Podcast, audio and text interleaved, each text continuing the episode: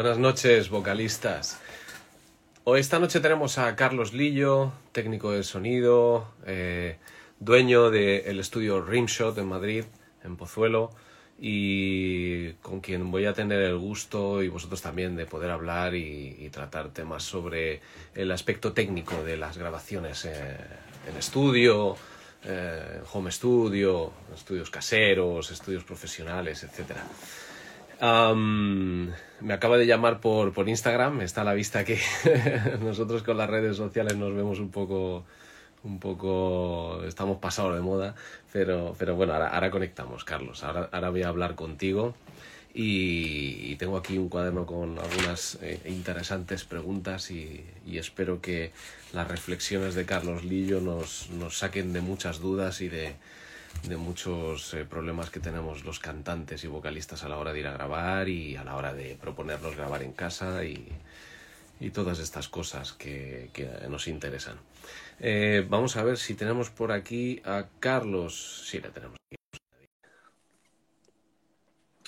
Señor Carlos Lillo, vamos a ver. ¿Qué tal, Carlos? Uy, ha funcionado. sí, me estabas llamando, pero yo digo, digo, todavía no lo ha pillado. Es que estaba trasteando, no sabía muy bien. Yo, sabes que lo de las redes, a mí, las redes que me gustan son las que llevan lubina dentro. claro. Señor Carlos Lillo, vamos a ver. ¿Qué tal, Carlos? Uy, ha funcionado. sí, me estabas llamando, pero yo digo, digo, todavía no lo ha pillado. Es que estaba trasteando, no sabía muy bien. Yo, sabes que lo de las redes, a mí, las redes que me gustan son las que llevan lubina dentro. claro. Las caras, ¿no? Ya ves. ¿Qué tal? ¿Cómo estás? Bien, bien, bien. De domingo, del Día del Señor. Ya, ya te agradezco ¿eh? que te hayas tomado la ah. molestia de, estar hoy conmigo y con vocalistas, tío, para poder contarnos cosas y enseñarnos tu pedazo de estudio en, Pozuelo. Ah, eh, eh, a ver, estamos en medio de un puente, ¿no? Del Pilar y demás, y, por eso te lo agradezco doblemente, porque sé que además eh, la familia y demás es algo importante, pero, pero bueno, Me aguantan bastante, sí. Eh, estaba yo pensando ahora, porque yo he trabajado contigo, yo grabé los dos primeros álbumes de, Manuel Seane, en el, pero en el, estudio anterior. ¿Cuándo, empezaste tú a, tener un estudio? ¿Cuándo fue cuando, que montaste el primer estudio? Eh, pues yo empecé realmente, es que realmente empecé a grabar cuando, joder, pues en el año 91, pero a grabar, eh, bueno, 90, 91, por ahí, en un cuatro pistas, ¿sabes? Yo estaba en mi grupo y tal, tocaba la batería y pues me picó el gusanillo. Pues yo entré por primera vez en un estudio, pues eso, con 17 años, una cosa así, y digo, hostia, esto mola un montón. Y nada, pues me compré un cuatro pistas y de, de cassette, claro, lógicamente. Sí, me gustaban por aquel entonces ciento y pico mil pesetas de segunda mano, pesetas, ¿eh? eso ya dice la edad que tengo. y, empecé, y empiezas con eso y, era un micro y no sé qué y vas cogiendo, comprando cosas, comprando cosas, comprando cosas y al final pues te ves aquí, metido en un estudio. Entonces, em, fui comprando cosas y yo creo que ya en el año 96 eh, ya decidí dedicarme a esto todo el tiempo. Y bueno, empecé de una forma muy modesta, claro, porque todo esto en aquel entonces eh, no es como ahora que realmente es muy barato todo o casi todo. En aquel entonces había que hacer un desembolso importante, me refiero en equipo, ¿eh? Ya otra cosa diferente, el, lo que es la sala o el, estudio físico propiamente dicho. Pero lo que es el equipo antes era carísimo, ahora es muy barato, ahora con muy poco dinero tienes herramientas muy buenas y fiables, ¿sabes? Claro, lo que pasa es que también las herramientas eh, hay mucho más equipo, ¿no? Que antes. Sí, bueno, pero, pero lo básico sigue siendo lo mismo, ¿eh? O sea, lo básico que es microfonía, amplificación, escuchas, eso hay que tenerlo en todos los lados. Pero, pero antes que eso, antes que eso está la sala física en la que tú estás, porque la sala si no está bien acondicionada, no solo insonorizada, sino luego acondicionada, porque para que la sala no te engañe y los monitores no te engañen, ¿sabes? O sea que claro. Es mucho más que el equipo. El equipo no es lo de menos, pero hay cosas más importantes. Bueno, y el cambio sí que, sobre todo, hemos sufrido el cambio del analógico al digital. Eso es evidente, ¿no? Que eso sí que, claro, en cacharros, en cintas, en tiempo de grabación, todo eso ha sido una revolución. Eso ha, ha permitido abaratar mucho los costes de muchas cosas. eh, sobre todo en cuestión de mantenimiento. O sea, los estudios antiguamente, todos o todos los grandes tenían su, una persona en plantilla que era el técnico de mantenimiento, que se estropeaba cualquier cacharro, se saca, boom, el tío te lo arregla. Eso ahora es impensable. Bueno, de hecho, muy poquitos tienen. O sea, yo no conozco ninguno que tenga uno en plantilla. Son todos externos y tal igual. Pues eso, por, un montón de cosas, entre otras cosas, pues los presupuestos son muchísimo más ajustados y eso que ahora grabar es más barato que nunca. O sea, yo en esta época de que te hablo yo del noventa y tantos, joder, pues había estudios aquí de en Madrid de 30 y 40 mil pesetas la hora, que eso traducido a euros no sé cuánto será ahora mismo, porque yo soy de letras, y era un dinerito, ¿eh? Pero claro, es que, es que em, era muy, muy caro mantener un estudio de grabación. Sigue siéndolo, pero no tanto. Claro. sigue, siéndolo porque, porque sí, porque es la inversión que hay que realizar en, pues, comprar o alquilar el local, acondicionarlo, la obra, pum, pum, pum, y más todos los gastos corrientes, pues sigue siendo caro, claro. Y se te estropea un cacharrito y arreglarlo, pues, bueno, depende del cacharrito. Es, caro. Claro, sí, porque la, yo me acuerdo, a mí me han contado que las mesas dejaban todo colocado los faders para que nadie durante la noche lo tocara, porque luego por la noche llegaba un técnico, lo dejaba todo grabado para las, las mezclas, ¿no? Que se hacían en caliente y demás. Y... Sí, bueno, eh, de hecho es que había mesas, y bueno, las se siguen usando, Solid State, todas estas, que es que no hay que apagarlas realmente. Claro. O sea, dejan encendidas 365 días al año por temas de fuente, o se dejan, o se dejaban. Ahora ya no sé, yo no tenía una mesa de esas, que son muy buenos cacharros, pero claro, hay que, es una versión también muy, muy gorda, y se dejan encendidas porque el tema, cada vez que la enciendes, pues electrónicamente, pues debe sufrir un pico la mesa o lo que sea y no le sienta bien. Entonces hay que dejarlo encendido de forma perenne. Y lo que antes pasaba es que realmente cuando había una industria musical en España, o sea, los estudios no paraban, o sea, tenían su turno de mañana, mañana, tarde y luego su turno de tarde, tarde, noche. Y no paraban. Algunos, no todos. Claro, sí, por lo que veo tú tienes las escuchas estas tan maravillosas ahí. ¿Qué, marcas son estas escuchas que tienes detrás, que son maravillosas? Estas son las Barefoot. Barefoot, el modelo que no me acuerdo. Ah, eh, Micromain 27. Que son una pasada, yo me acuerdo que eso suena... Sí, esto, pero esto es como todo, ¿eh? o sea, eh, también tengo las NS10 ahí abajo, y hay gente que no hay productores que no pueden vivir sin ellas, ¿sabes? Porque digamos que aprendieron o tienen ese sonido metido en la cabeza que es menos fiel, digamos, que el de las Barefoot, por ejemplo, o cualquier otro sistema, pero han aprendido a trabajar con eso. Entonces es su referencia y por, eso hay que tenerlas. Claro. Desde luego sí, sí, son una, son una pasada. Claro, todo esto influye, hablamos del mundo digital, ¿no? Que ahora yo sé que tú, pues, eh, eh, amas la música como, pues eso, lo más eh, pura posible, ¿no? Lo más limpia posible. Pero claro, evidentemente teniendo un estudio, me imagino que te tienes que enfrentar a grabaciones de todo tipo, ¿no? De, me refiero a que quizás el cliente no, no tenga una cultura musical como quizás tengas tú, ¿no? De, estar acostumbrado a escuchar música de hace otra, un par de décadas, ¿no? Que lo hablábamos tú y yo el otro día, ¿no? Cómo ha cambiado el concepto de, por ejemplo, de grupo de pop, ¿no? Cómo sonaban hace 20 años a cómo suenan ahora.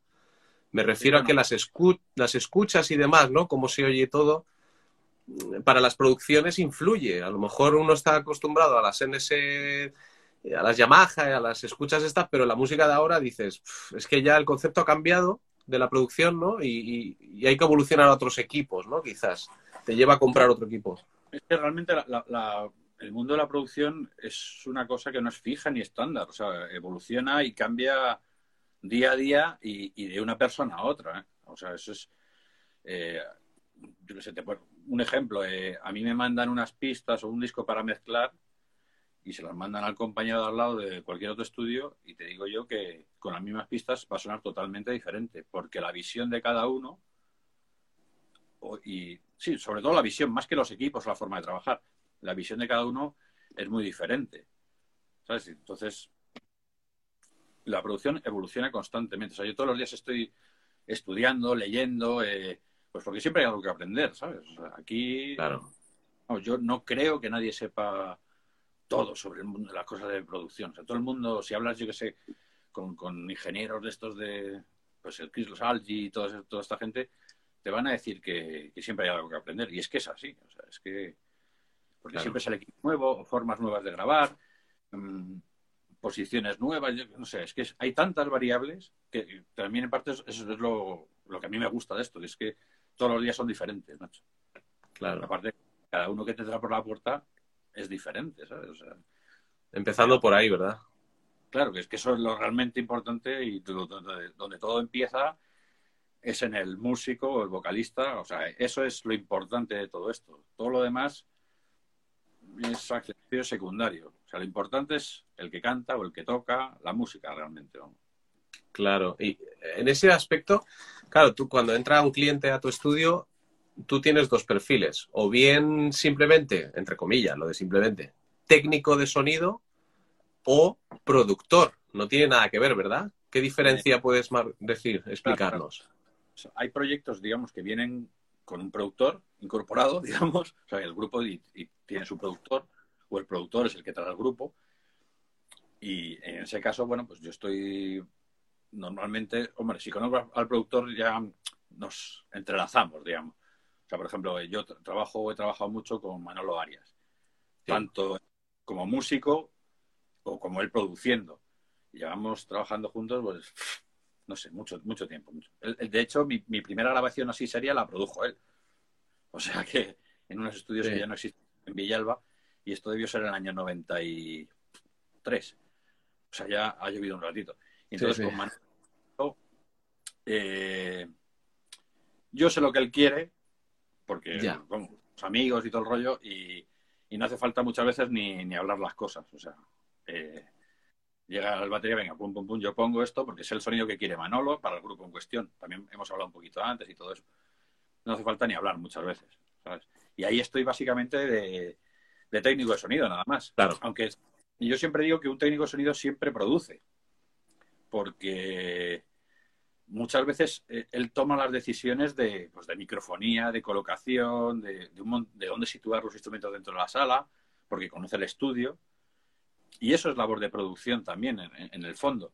Lo que pasa es que, bueno, luego los créditos, pues el productor es el productor y, ya está. Pero técnicamente hablando, fíjate qué cosa más rara, técnicamente hablando, el técnico es el productor.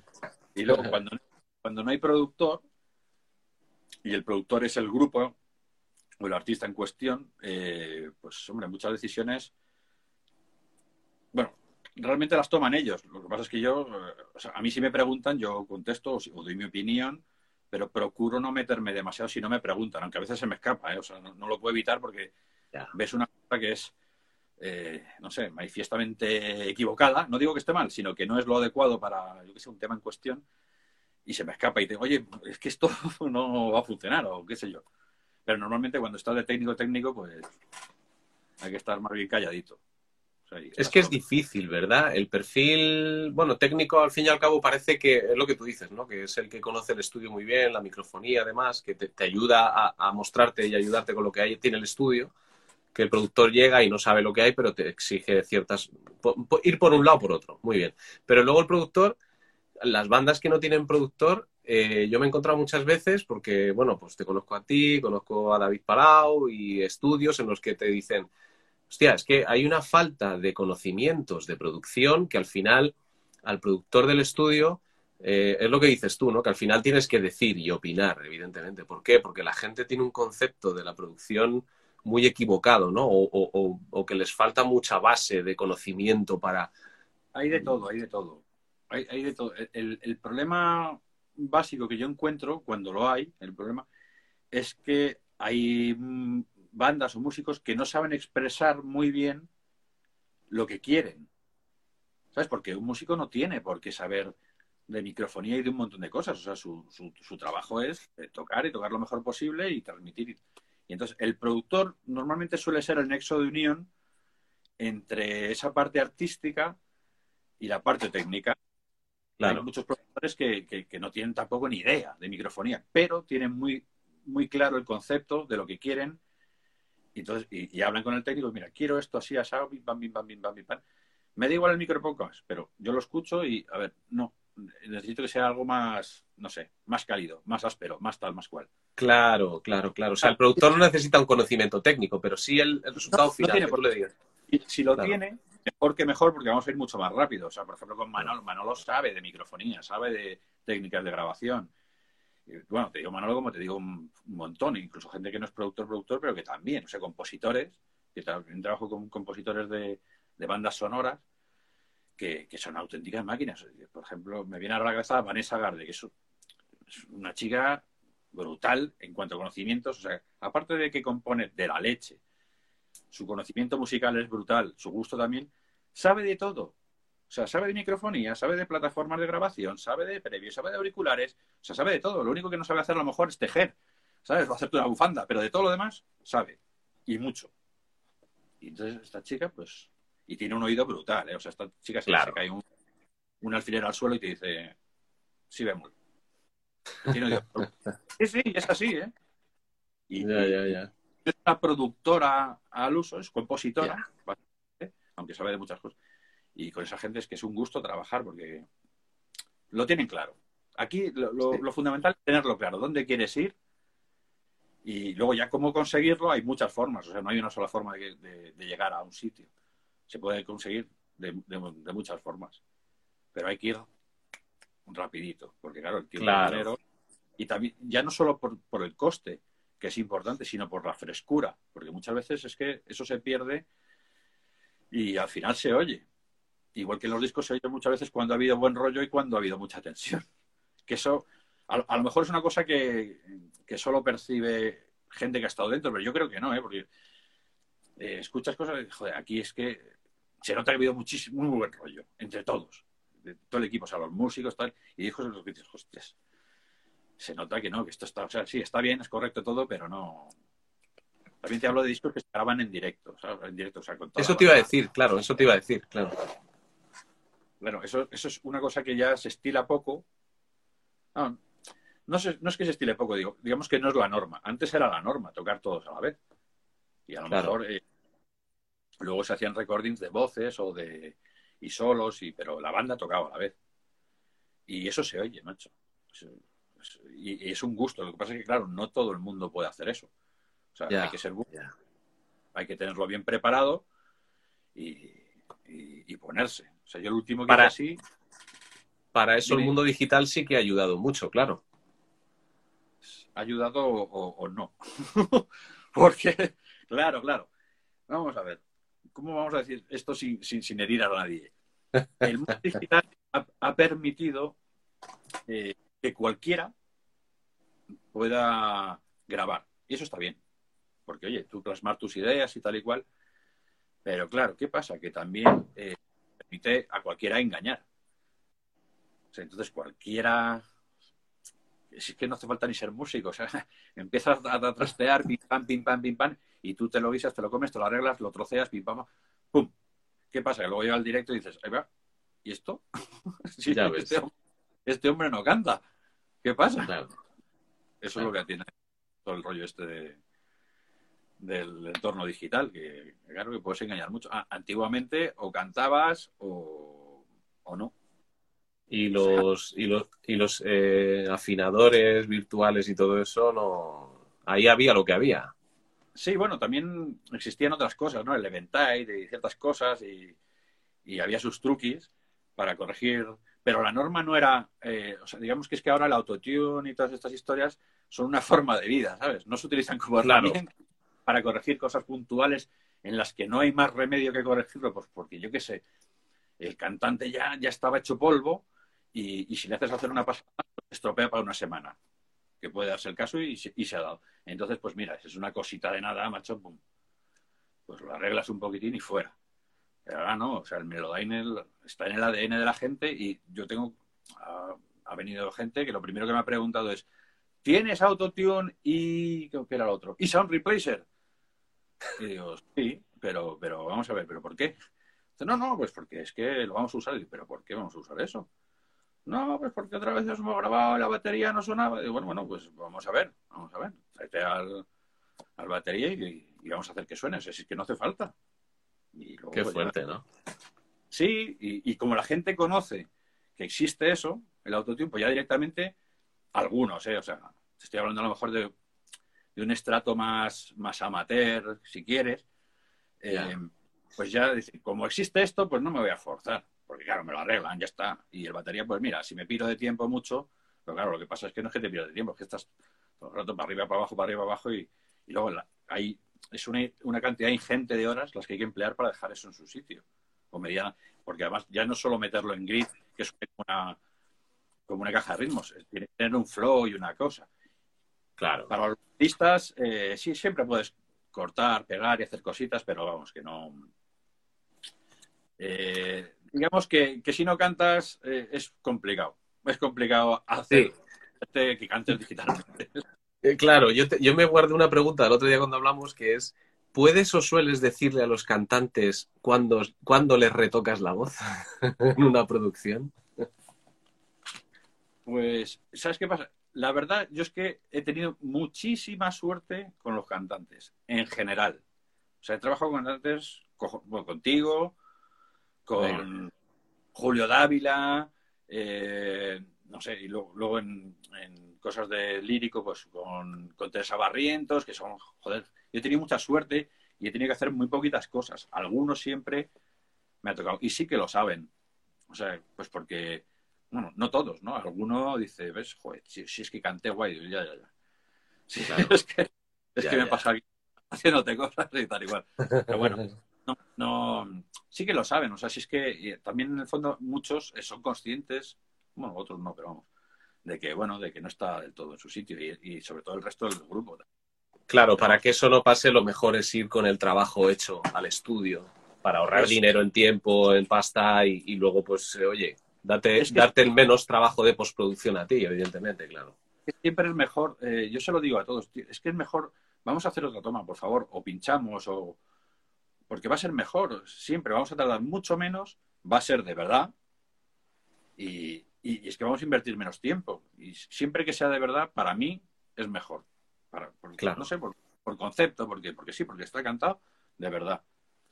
¿Sabes? Yo también ha habido casos en los que hey, me han preguntado lo del autotune y te digo, no, no, no tengo, yo lo escondo en el en plugins plugins no unused, o sea, y lo meto ahí y se dice, no, no, mira, porque te hacen abrir la lista y no, no, si es que no lo tengo. o sea, que ya puedes cantar. Y, y, hay gente claro. que, que, que, es muy capaz, pero por lo que sea en el estudio se... Hombre, no, no por lo que sea, porque el estudio es una situación a veces estresante. O sea, hay gente que se estresa mucho. Y entonces, sí, ¿verdad? Se tensionan, se bloquean. Y bueno, ahí también es trabajo del técnico o del productor en cuestión, pues... Eh, eh, relajarlos, o sea, relajarlo, crear un ambiente relajado y distendido en el que estén cómodos y que estén seguros, porque claro, joder, tú lo sabes, tío, eh, los cantantes se ponen a, y está todo el grupo mirando al cantante mientras está grabando, y eso es una tensión añadida y tal igual, y que evadirse eso, pues requiere unos años también, o sea, hay que... Sí. Y además, y además que el cantante suele grabar el último, que es lo que me decías tú, joder, es que encima los cantantes suelen venir, los que están en todo el proceso de grabación, y el último día les toca a ellos, claro. ¿No? Es sí. esa tensión añadida, ¿no? Claro, claro, claro. Entonces hay, que, por eso es tan importante eh, venir con los deberes totalmente hechos, o cuanto más, mejor. O sea, pero a, todos los niveles. Eh, aparte de que tengas tus temas perfectamente ensayados y no sé qué, no sé cuántos, y te traes tus letras, que es una cosa que muchas parece mentira, pero muchísima gente viene sin, sin las letras porque dice que se las sabe. Muy bien. Tú tráete una copia para ti y otra para mí, para que yo vaya haciendo anotaciones, y vienen sin, sin las letras, tío. Y venir también con la mente un poco abierta a que en el estudio siempre surgen cosas, ideas, ¿sabes? O sea, que a lo mejor tú tienes tu línea vocal hecha y tal, y, pero surge en el momento, oye, vamos a hacer un pequeñito cambio aquí porque esto es muy monótono, o por lo, yo qué sé, por la razón que sea, o porque a alguien se le ocurre una idea, pues que tengan esa flexibilidad, digamos, de hacer pequeños cambios, o grandes cambios a veces también, ¿sabes? Claro. Todo eso bien preparadito, eh, las acentuaciones de las palabras, o sea, en castellano es muy común, eh, o español, o como queréis llamarlo, eh, las, las, palabras les cambian la acentuación porque, porque entran mejor. No, no, porque entran mejor, sino porque quieren meter una palabra específica y el acento musical no coincide con el, el, el acento de la palabra, ¿sabes? Sí. Y, y, un montón de palabras cantadas con el acento cambiado. Joder, macho, pues cambia el fraseo. Claro. Esa, esa es mi opinión. ¿Sabes? O sea, hay que comunicar. eh, Hay, hay canciones en las que no entiendes bien lo que dice porque está el acento cambiado. Claro, sí, sí, eso es súper importante además en un, en un vocalista. Tener esa capacidad abierta de que tú llevas además la cosa súper pensada, que no sé qué, que crees que va a ser ya y llegas al estudio y, y- y mucha gente no se deja aconsejar, ¿no? Que ya no es que Claro. le digas, oye, cambia esto, no, no, mira, ando así, prueba a ver. Creo que eso, que eso es frustrante, porque tú llevas un trabajo hecho y tal y cual, pero normalmente cuando yo hablo yo por mí cuando yo estoy en la labor de producción. Cuando Eso yo sugiero, su- porque no lo impongo, yo lo sugiero, yo qué sé, Claro, lo quieres, lo quieres. Cuando, cuando sugiero algo es porque creo que ese cambio aporta a la canción, aporta algo interesante, ¿no? ¿Sabes? Y eso hay que, hay que estar un poquito abierto. Sí, sí, sí. ¿Cómo, cómo es el proceso? Perdóname, Carlos, el, el procedimiento cuando una banda se, se decide a grabar un, un disco o quizás un EP o que graben 6, 7, 8 temas. ¿Tú sueles ir al local eh, antes como técnico, como productor? eh, ¿Vas al local para escucharlos? ¿Te envían las demos? Claro, yo eh, lo primero que pido es, si tienen algo grabado, es que me da igual cómo. Eh, o sea, sobre todo si me, si me, si no hay productor y voy a estar que voy a estar yo solo como técnico como productor digamos, junto con ellos, pues me gusta escuchar los temas pues para saber qué es lo que vamos a grabar y también pues porque así me los aprendo eh, y vamos más rápido, ¿sabes? O sea, este tema tiene X partes, A, B, C y luego se repite, entonces vamos más rápido. Entonces pido que si tienen alguna grabación me da, hecha con un teléfono, o sea, con eso en principio me vale. Me, todavía me gusta mucho más ir al local y escuchar un- un- una tarde, una mañana, venga, pasadme los temas de arriba abajo, yo me voy con mi, lo grabo también, claro, y voy haciendo anotaciones y, pero más que nada porque ahí, ahí ves, eh, en un ensayo sí que no hay trampa que valga, ahí están tocando y, y ver lo que hay y puedes ver o anticipar mm, problemillas que van a poder surgir o cosas que hay que pulir o no sé. A mí me gusta hacer eso. ¿Qué pasa? Que mucha gente, no sé por qué, eh, muchos, ah, bueno, sí, sí, ya te lo mandaremos. Y llega el día de grabar y, no he recibido nada. Y, y empezamos. Nada, claro. Pues bueno, pues yo qué sé. Claro, pero yo procuro em- empollármelo antes porque si- es que va a ir todo mucho más fluido y si, si yo lo conozco, pues joder, si- si- siempre voy a poder aportar cosas o, o sea, o sea, o hablar ya con conocimiento de caso. Mira, este tema que va a, a tal, tales BPMs, creo que si lo subís o si lo bajáis un poquito, va a funcionar mejor, va a ser más pesadete y va, va a tener más, Claro, qué sé, flow. sí. Además tú eres músico, tú eres batería, entonces tienes Bueno. una opinión como músico, claro. Soy el mejor amigo del músico, que dicen. Los baterías somos los mejores. sí, bueno. Pero vamos, eso es, eso es un, un añadido. o sea, eso para muchas baterías es un poco jodido, para algunos. Porque, claro, porque, hombre, yo me fijo muy mucho también porque son los cimientos de la canción muchas veces. eh, Claro, por eso. Y entonces eh, presto mucha, mucha atención a, a ese tema porque es que sobre eso va todo lo demás. Y entonces a las baterías trato de exprimirles todo lo que pueda sin, sin cabrearles demasiado, ¿sabes? A mí me ha pasado lo que pasa que, por, con, por ejemplo, eh, con, Jos- con el abuelo, José Martos, que con batería de, bueno, pues de Atlas, de tal y cual, de Niagara, eso, pues joder, es una batería que a mí me gusta, tiene, tiene una pegada brutal, es descomunal, lo de este hombre es descomunal. Sí. Y yo sé que. Y él trae las cosas súper preparadas, esa es la verdad, porque las trae así, porque se las empolla y pum, pum, pum. Y muchas veces, eh, por ejemplo, en el último de Atlas, en el eh, Nuevos Tiempos, Viejas Costumbres, eh, yo le dije, tío, toca menos. O sea, eh, si es que no le hace falta tanta movida. O sea, él tenía un riff, un- un- unos patrones preparados, elaborados, tal y cual, Sí. el tema no lo exigía realmente.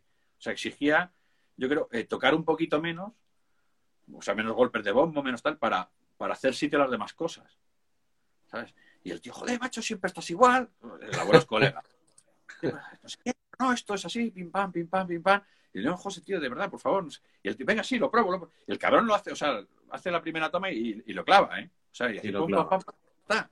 Y, es- y sí, no, pero yo tenía esto, bueno, pero déjame, no sé, verás cómo era que camina, que pum, que pan, que pan. Y, y José se deja en principio, como se lo ha currado tanto, Ya. eh, es reacio normal, tío. Tú has hecho tu trabajo y crees que eso es, es lo más adecuado para el tema o lo que sea. Pero luego en el estudio ves que, eh, que a lo mejor no hace falta tanto, ¿sabes? Y, y- y que va a quedar mucho más elegante. Y, y es que ahora mismo no, no recuerdo el tema, pero y al final me dijo José, no, no, oye, llevaba razón, la verdad es que mucho mejor así, tal igual. Y otra vez no, otra vez yo le digo tal, no, no, no, esto es así, eso es así. Y yo digo, hostia, pues sí, tenía que ser así porque mira, lo hemos cambiado Claro. y es una mierda. Claro, ¿sabes? O sea, hay que... Pero eso, Es un ten con ten a veces. Sí. Y también, pero eso es ser un profesional, tío. Es lo que te hablábamos antes, ¿no? Que te escucha, oye, lo hago en un momento, tío, ya está, no pasa nada, se prueba y ya está. Y oye, pero si claro, tú me. él tiene esa capacidad también, ¿sabes? De, de poder Claro. de las cosas, de quitar o de poner o, y hacerlo rápido, que es lo suyo, por otro lado. Pero no todo el mundo tiene esa capacidad, claro. Claro.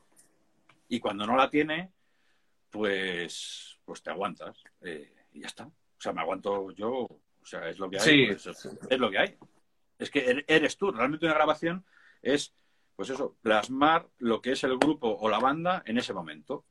Claro. Y en ese momento, pues tocan así. O, o han querido tocar así y son esos temas y, y ni es malo ni es bueno. Es lo que hay. Ya está. Exacto, sí. No hay ni más ni menos. Sin mucho drama. O sea, si es que, pues ya está. Claro, Así- a ver, yo. Dime. No, dime, dime tú, Carlos. Perdona. Pues es que- así es como éramos, un grupo el que sea, hace cinco años. Y ahora somos asado. Pues en cada, cada tiempo tiene su cosa. Y seguro que Claro. tú, tú grabas un disco y, y a los dos meses o, a- o a- o al año dices, joder, si hubiese hecho esto, ahora habría hecho esto, no sé. Ahora es que esta parte no. ¿Por qué pasa eso? Pues porque tú evolucionas. Si no evolucionas, para mí es malo. ¿Sabes? O sea, si, si yo grabo un disco y, y digo, joder, chapó, no lo tocaría más. Malo, para mí malo. Porque los discos realmente no se acaban nunca. Los discos se abandonan. O sea, las mezclas, quiero decir. Se abandonan. Porque por poder podría seguir y seguir y seguir y seguir y seguir. Pero llega un momento en que hay que dejarlo porque, porque no da más de sí, ¿sabes?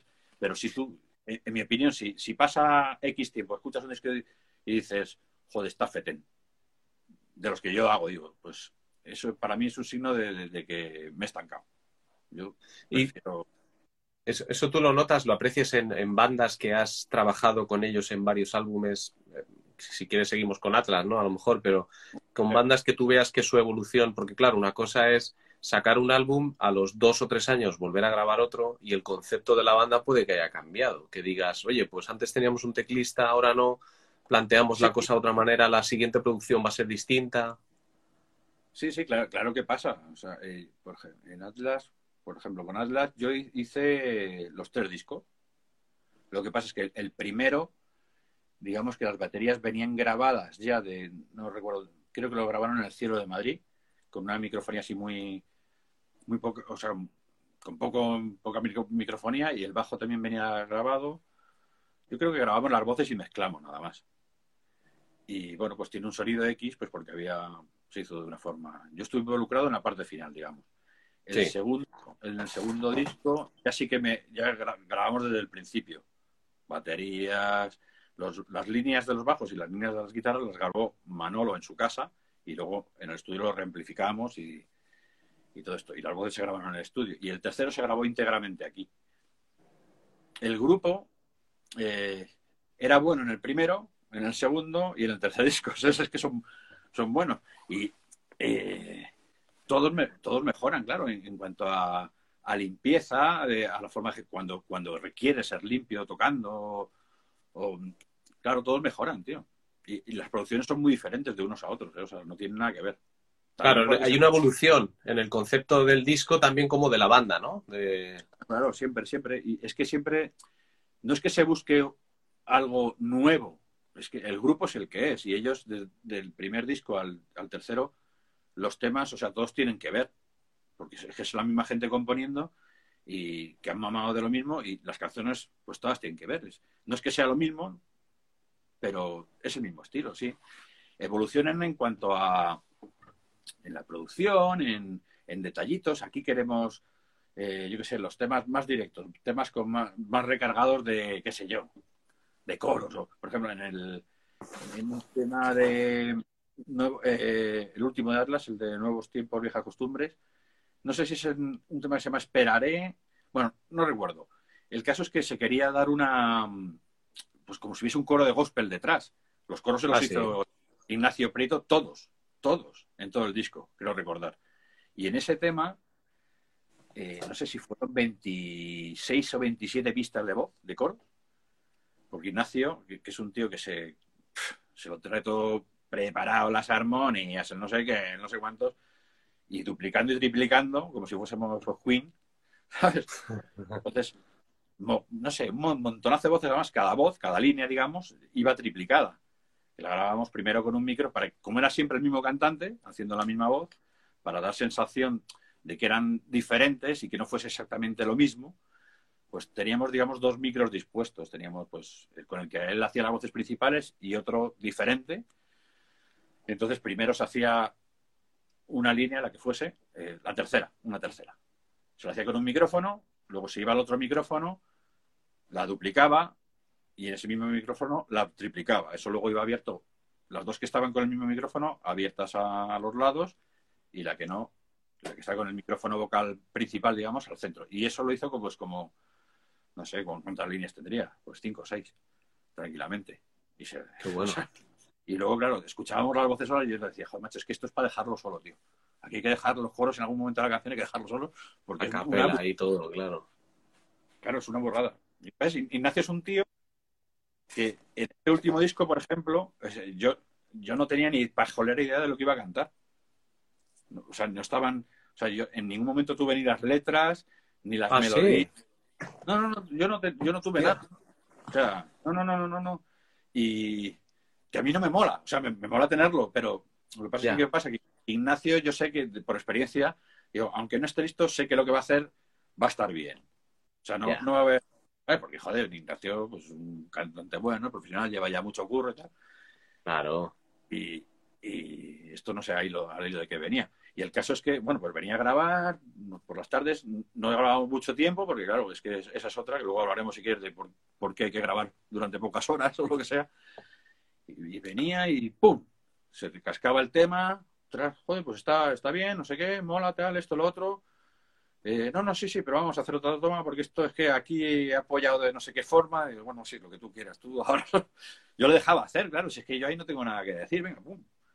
Sí recuerdo que alguna vez, me- no recuerdo en qué tema fue, le decía, no, tío, pero yo cantaría cabreado aquí, porque el tema estás hablando, es que ahora mismo no me acuerdo de qué iba el tema, pero un tema un poquito de denuncia. Más de- cañero, sí.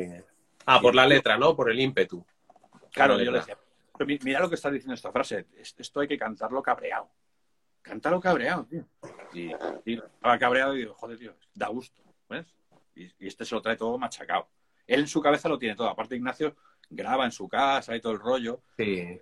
Y pre- previo a grabar el disco se hace sus, sus historias y sus, sus maquetillas y prueba voces y esto y lo otro. Y claro, luego llega aquí y lo tiene todo apuntado, lo tiene grabado y a ver, esto era así, o se trae una guitarrita y pim, pam, pim, pam, pim. Venga, va, una, otra, plas, plas, plas, plas, plas, plas.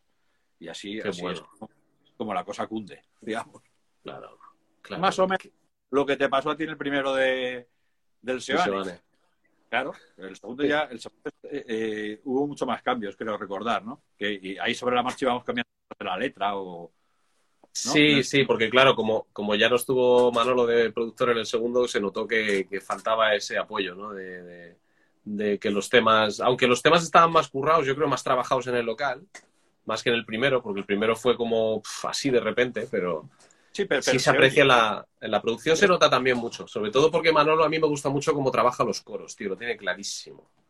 Claro, es que, es que él le da mucha importancia a, a eso. En Atlas, y bueno, y yo creo que en todos los grupos que él está o ha estado, o en los que ha producido, le da mucha importancia porque es que es una parte más, lógicamente. O sea, hay grupos o músicas o canciones que no lo necesitan.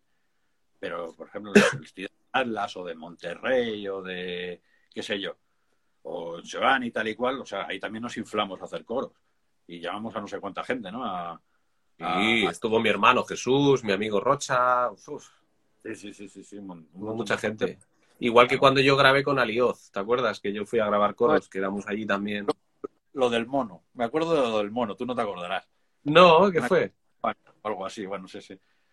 Y que, ¿Eh, que qué al al final de la canción, pues dije, ah, métete a escuchar, escucharlo, no sé qué, no sé cuántos, y era como de cachondeo la canción, y al final os dejamos grabando vuestros comentarios, y se te oye a ti en la...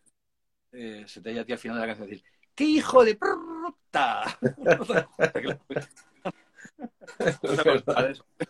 no me acordaba, tío, ha pasado ya mucho tiempo de eso. Pues eso debe ser 11 años, yo creo, por ahí. Hostia, tío, ya te digo. Claro, yo, yo solo he grabado en tu estudio, en el nuevo, en este que estás ahora, he grabado solo la publicidad aquella que hicimos para el corte inglés. Ah, sí, sí, sí. Sí, sí, sí. Que fui con Gema, con Gema Bau, sí, a ver si la entrevisto también. Qué bueno. ¿Qué, era eso que has comentado, que querías hablar, de sobre las horas de trabajo y demás? Ah. Que te has quedado ahí eh, es que parte de la planificación de, ir a, grabar a un estudio, hay que ser ambicioso porque hay que serlo, pero también hay que ser muy consciente de los límites de, cada uno. Entonces, eh, te encuentras muchas veces en la situación de que, joder, pues, pues que te reservan un día entero para grabar voces. Yo de salida me parece mucho. O sea, tú ten en cuenta que tú cuando haces un concierto de dos horas, hora y media, dos horas o tres, Joder, ¿cómo acaba un cantante después de un concierto? destrozado, ¿no? También es cierto que se mueven, que esto, que el otro. Joder, pues sí. ¿Cómo vas a estar más de tres horas o cuatro grabando que tienes que darlo todo, igual que en un directo? Pues en un directo lo tienes que dar todo, pero tienes el apoyo de la escenografía, digamos, y de que te mueves. Pero en, grabando en un disco hay que darlo más todavía, porque nadie te está viendo. Entonces te tienen, te tienen que escuchar, eh, o sea, tú tienes que ser capaz de transmitir a lo mejor no el 100%, 120 o 130%, para que llegue mejor, porque no tienes ese apoyo visual, ¿sabes? Claro. Entonces, eh, yo siempre recomiendo, oye, eh, vamos un poquito más despacio, pero vamos más seguros, o sea, vamos a hacer tres horas. No, hagamos seis porque es que va a ser complicado. También depende del cantante. Hay, hay cantantes que no. Por ejemplo, Julio Dávila, yo, en el primer EP, yo creo que se metió los cinco temas en una tarde. Así, plas. Los trae, los trae trilladísimos. Claro. Y, y yo flipaba, tío, y decía, a ver, pum, grabamos. Bueno, pues ya está. Digo, pues sí, la verdad es que no hay que hacer otra toma. Venga, siguiente. pum. Claro. Pues ya está. Bueno, sí. Yo, yo le decía, bueno, vamos a pinchar esto, pero pues yo qué sé. Venga, a ver si podemos mejorarlo, pues por lo que sea. Pero que fue a capón, pim, pam, pim, pam, no, creo que se hizo cuatro temas en una tarde y le faltaba uno y se lo hicimos pues al día siguiente o algo así. un ratito. claro, pero lo normal no es eso. Lo normal, y, también depende de cada uno cómo, cómo funcione, ¿sabes? Eh, pero es que tres horas cantando ahí a pleno rendimiento machaca bastante y luego hay que tener en cuenta que hay que seguir. ¿eh? Entonces, eh, yo prefiero que ir más despacio para que no te guardes nada, el cantante no se guarde nada y transmita todo lo que tiene que transmitir. ¿Que hoy hacemos dos temas? Pues dos temas, Nacho. Pero dos temas bien hechos. Claro, exacto. Claro, porque yo entiendo que sí, que el, tema de, del tiempo pues es estresante y tal igual, pero es que es, si no lo haces bien a la hora de grabar, luego es mucho más costoso intentar apañar cosas, tío. Es, es, es mejor dejarlo bien desde el principio o lo mejor que se pueda desde el principio es que cuesta menos y es más de verdad. Sí, porque luego los cantantes entramos como en una dinámica de barrena, ¿no? Caemos. Si vemos que la grabación empieza a bloquearte tal y cual, ya como que es más difícil levantar el vuelo, ¿verdad? A veces sí, pero bueno, hay, gente que se recupera muy bien, o sea, y un día malo lo tiene todo el mundo. Sí, también es verdad, claro. ¿Sabes? O sea que, y bueno, y cuando hay un día malo, pues lo mejor es parar. O sea, porque repetir, repetir, lo único que va a hacer es eh, frustrarte, yo creo. Bueno, también depende de la psicología de cada uno, pero te va a frustrar, vas a perder la frescura y, ya vas a estar, eh, hablando mal y pronto, encabronado. Y ya se te cruza el tema, se te cruza el tema, depende de quién, ¿no? Y ya le coges miedo o, o yo qué sé, o tienes reservas y, tiene que ser exactamente lo contrario. O sea, el tema, yo siempre, bueno, tú, lo sabes, cuando vamos a probar sonido, venga, venga, que vamos a tomar sonido, yo ya estoy grabando.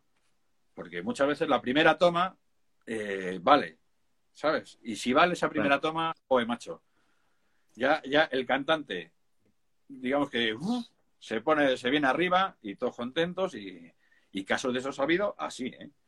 Claro. de, primeras tomas que a lo mejor técnicamente eh, no son lo mejor del mundo, pero sí que transmiten muy bien, que es lo realmente importante. O sea, joder, es que has cantado de una forma aquí y con una voz que luego en las tomas que hemos hecho posteriores, por seguridad o por lo que sea, es que no lo tiene. No me preguntes por qué, pero... Sí, sí, porque no piensas, sale la frescura, es así, el frío, que no... Hay un tema de, de Cristina Aguilera, creo recordar, el Beautiful, creo que se llama. No sé. Bueno, pues es una tipa que a mí me parece que canta muy bien, o sea, es de la liga de los gorgoritos, que digo yo, o sea, gorgorito para arriba y para abajo. Pues esta chica tiene un tema en el que se oye clarísimamente en la primera estrofa, según empieza el tema, que ella debía tener en la escucha una base, que al final no fue, y se oye como se cuela por los auriculares. Y estoy seguro de que esa toma, no estoy seguro, no, es que creo que hace alguna mención en el disco, esa toma debía ser como una voz de demo o algo así para, para, para, los que venían detrás a tocar. Y se quedó. Y se oye como se cuela el... ¿Y por qué? Pues porque seguramente las demás tomas que hicieron estarían bien, porque esta tía canta muy bien, pero no tenían ese je ne sais quoi, o como sabes. Ya, ya, sí, sí, pues sí. Decía que, no se sabe expresar, pero tú lo oyes y dices, joder, es que esto me, me dice, me dice algo, me llena, me, lo que sea. Y eso es más importante que cualquier cosa de microfonía o de lo que tú quieras. El equipo tiene su importancia, pero hasta un... Lo importante es el que canta y lo que dice y cómo lo dice. Eh, es así. Sí, por, por, encima, por, encima de todo, claro. Es lo que hablábamos el otro día, que la calidad del equipo puede ser mejor, peor, pero si el tío que está con, cantando no, no mueve el alma, no...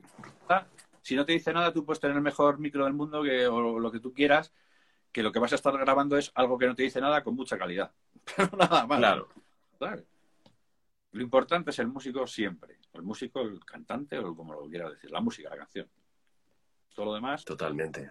Cuanto más, o sea, si todo va unido, o sea, música buena, cantante bueno, equipo bueno, un técnico bueno, un todo bueno, pues mejor todavía, lógicamente. siempre, no es, siempre, claro. Pero lo que es, lo que es imprescindible es tener una, una buena sala con el silencio, tío. Es importantísimo el silencio. O sea, tener, para hacer música necesitas, y grabarla, necesitas silencio. ¿Tú, nos, ¿Tú, nos, puedes, nos puedes enseñar la sala que tienes ahí para grabar? Carlos, sí. ¿te puedes mover con el móvil? Sí. A ver. Pues eso, lo importante es el silencio y tener y, y, que estés cómodo, o sea, que el cantante esté cómodo en. Espera, esto se le puede dar la vuelta a la cámara, sí, ¿no? Sí, creo que ahí a arriba. All right.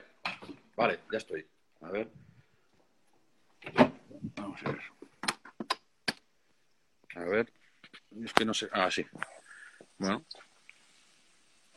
Esta es la. Además, el, el nos estuvimos haciendo cositas. Qué guapo. Pues mira, vino un cantante sin las letras, y, pero las tenía en, en un pendrive y tal, en un documento Word, le puse la tele, enchufamos el pendrive y las letras las tenía en la tele. Ah, vale, que tienes una tele ahí, claro. Qué bueno. Una sala, pues eso, necesita silencio, pues el silencio es muy importante pues para que todo se grabe con calidad, porque muchas veces cuando estás cantando... Bueno, a ver, tú, tú estás hablando de silencio, pero ahí tienes una iluminación y un trabajo en acústica acojonante.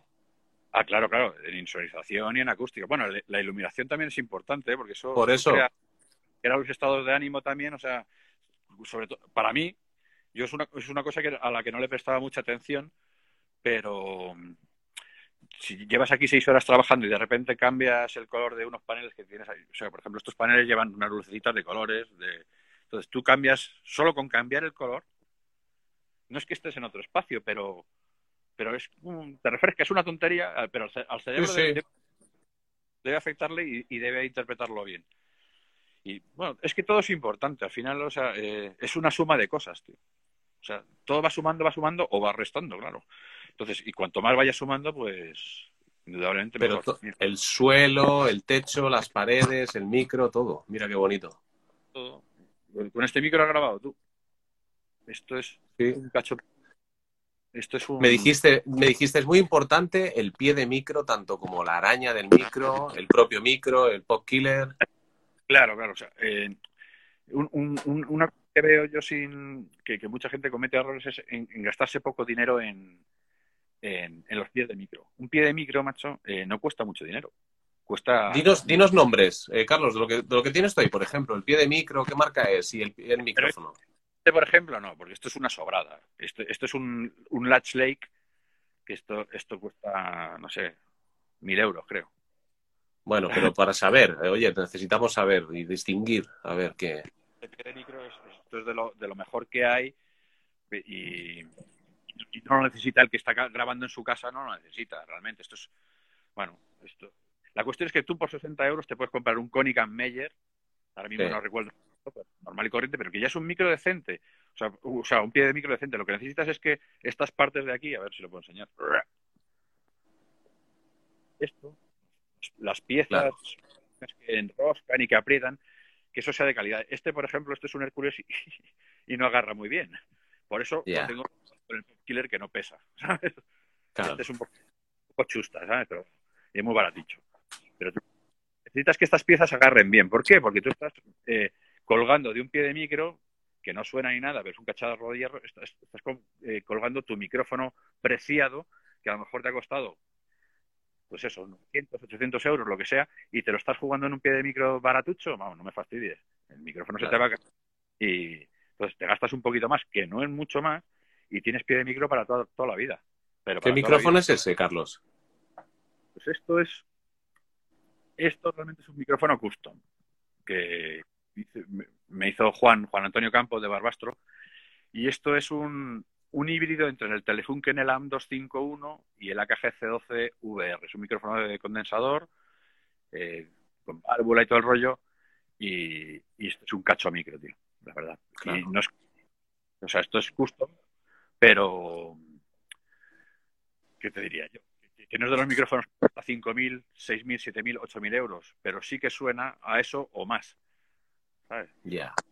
Hemos estado haciendo unos vídeos de, así explicativos, formativos para, para músicos que quieren grabar en casa y digamos que grabábamos eh, varios instrumentos con, con varios micros, porque viesen las diferencias que hay entre usar un micrófono o usar otro.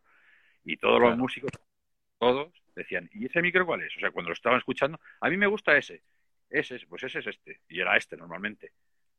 ¿sabes? Claro. Porque, pero vamos, que no, y este micro en su día, no sé, no sé cuánto me costó, pero, pero vamos, mil euros o así, entre piezas, es que es un micro que se fabricó desde cero, digamos, entre Ya. piezas, que no cuesta mucho, ¿sabes? pero suena, es un resultado fabuloso, es- eso, eso es una burrada de micro. Y de estos ¿Qué, ¿Qué distancia sueles poner entre el antipop y el micro para un cantante? Si quieres te voy a enseñar un poco de porno. Sí, sí, venga ahí, ala, venga. De, de estos tengo cinco nada más. Son, son ¿eh? Pero es que ha dado tan buen resultado. A ver, lo del antipop. Pues mira, el, el antipop realmente tiene tres funciones. Yo, yo, mira, para que veas la distancia, voy a meter la mano, a ver si se ve. Hay más de cuatro dedos. El antipop eh, es que todo esto depende mucho de dónde estés grabando. Si tu sala eh, es muerta, digamos, va a haber pocas reflexiones del techo y tal y cual, y puedes alejarte más del micro.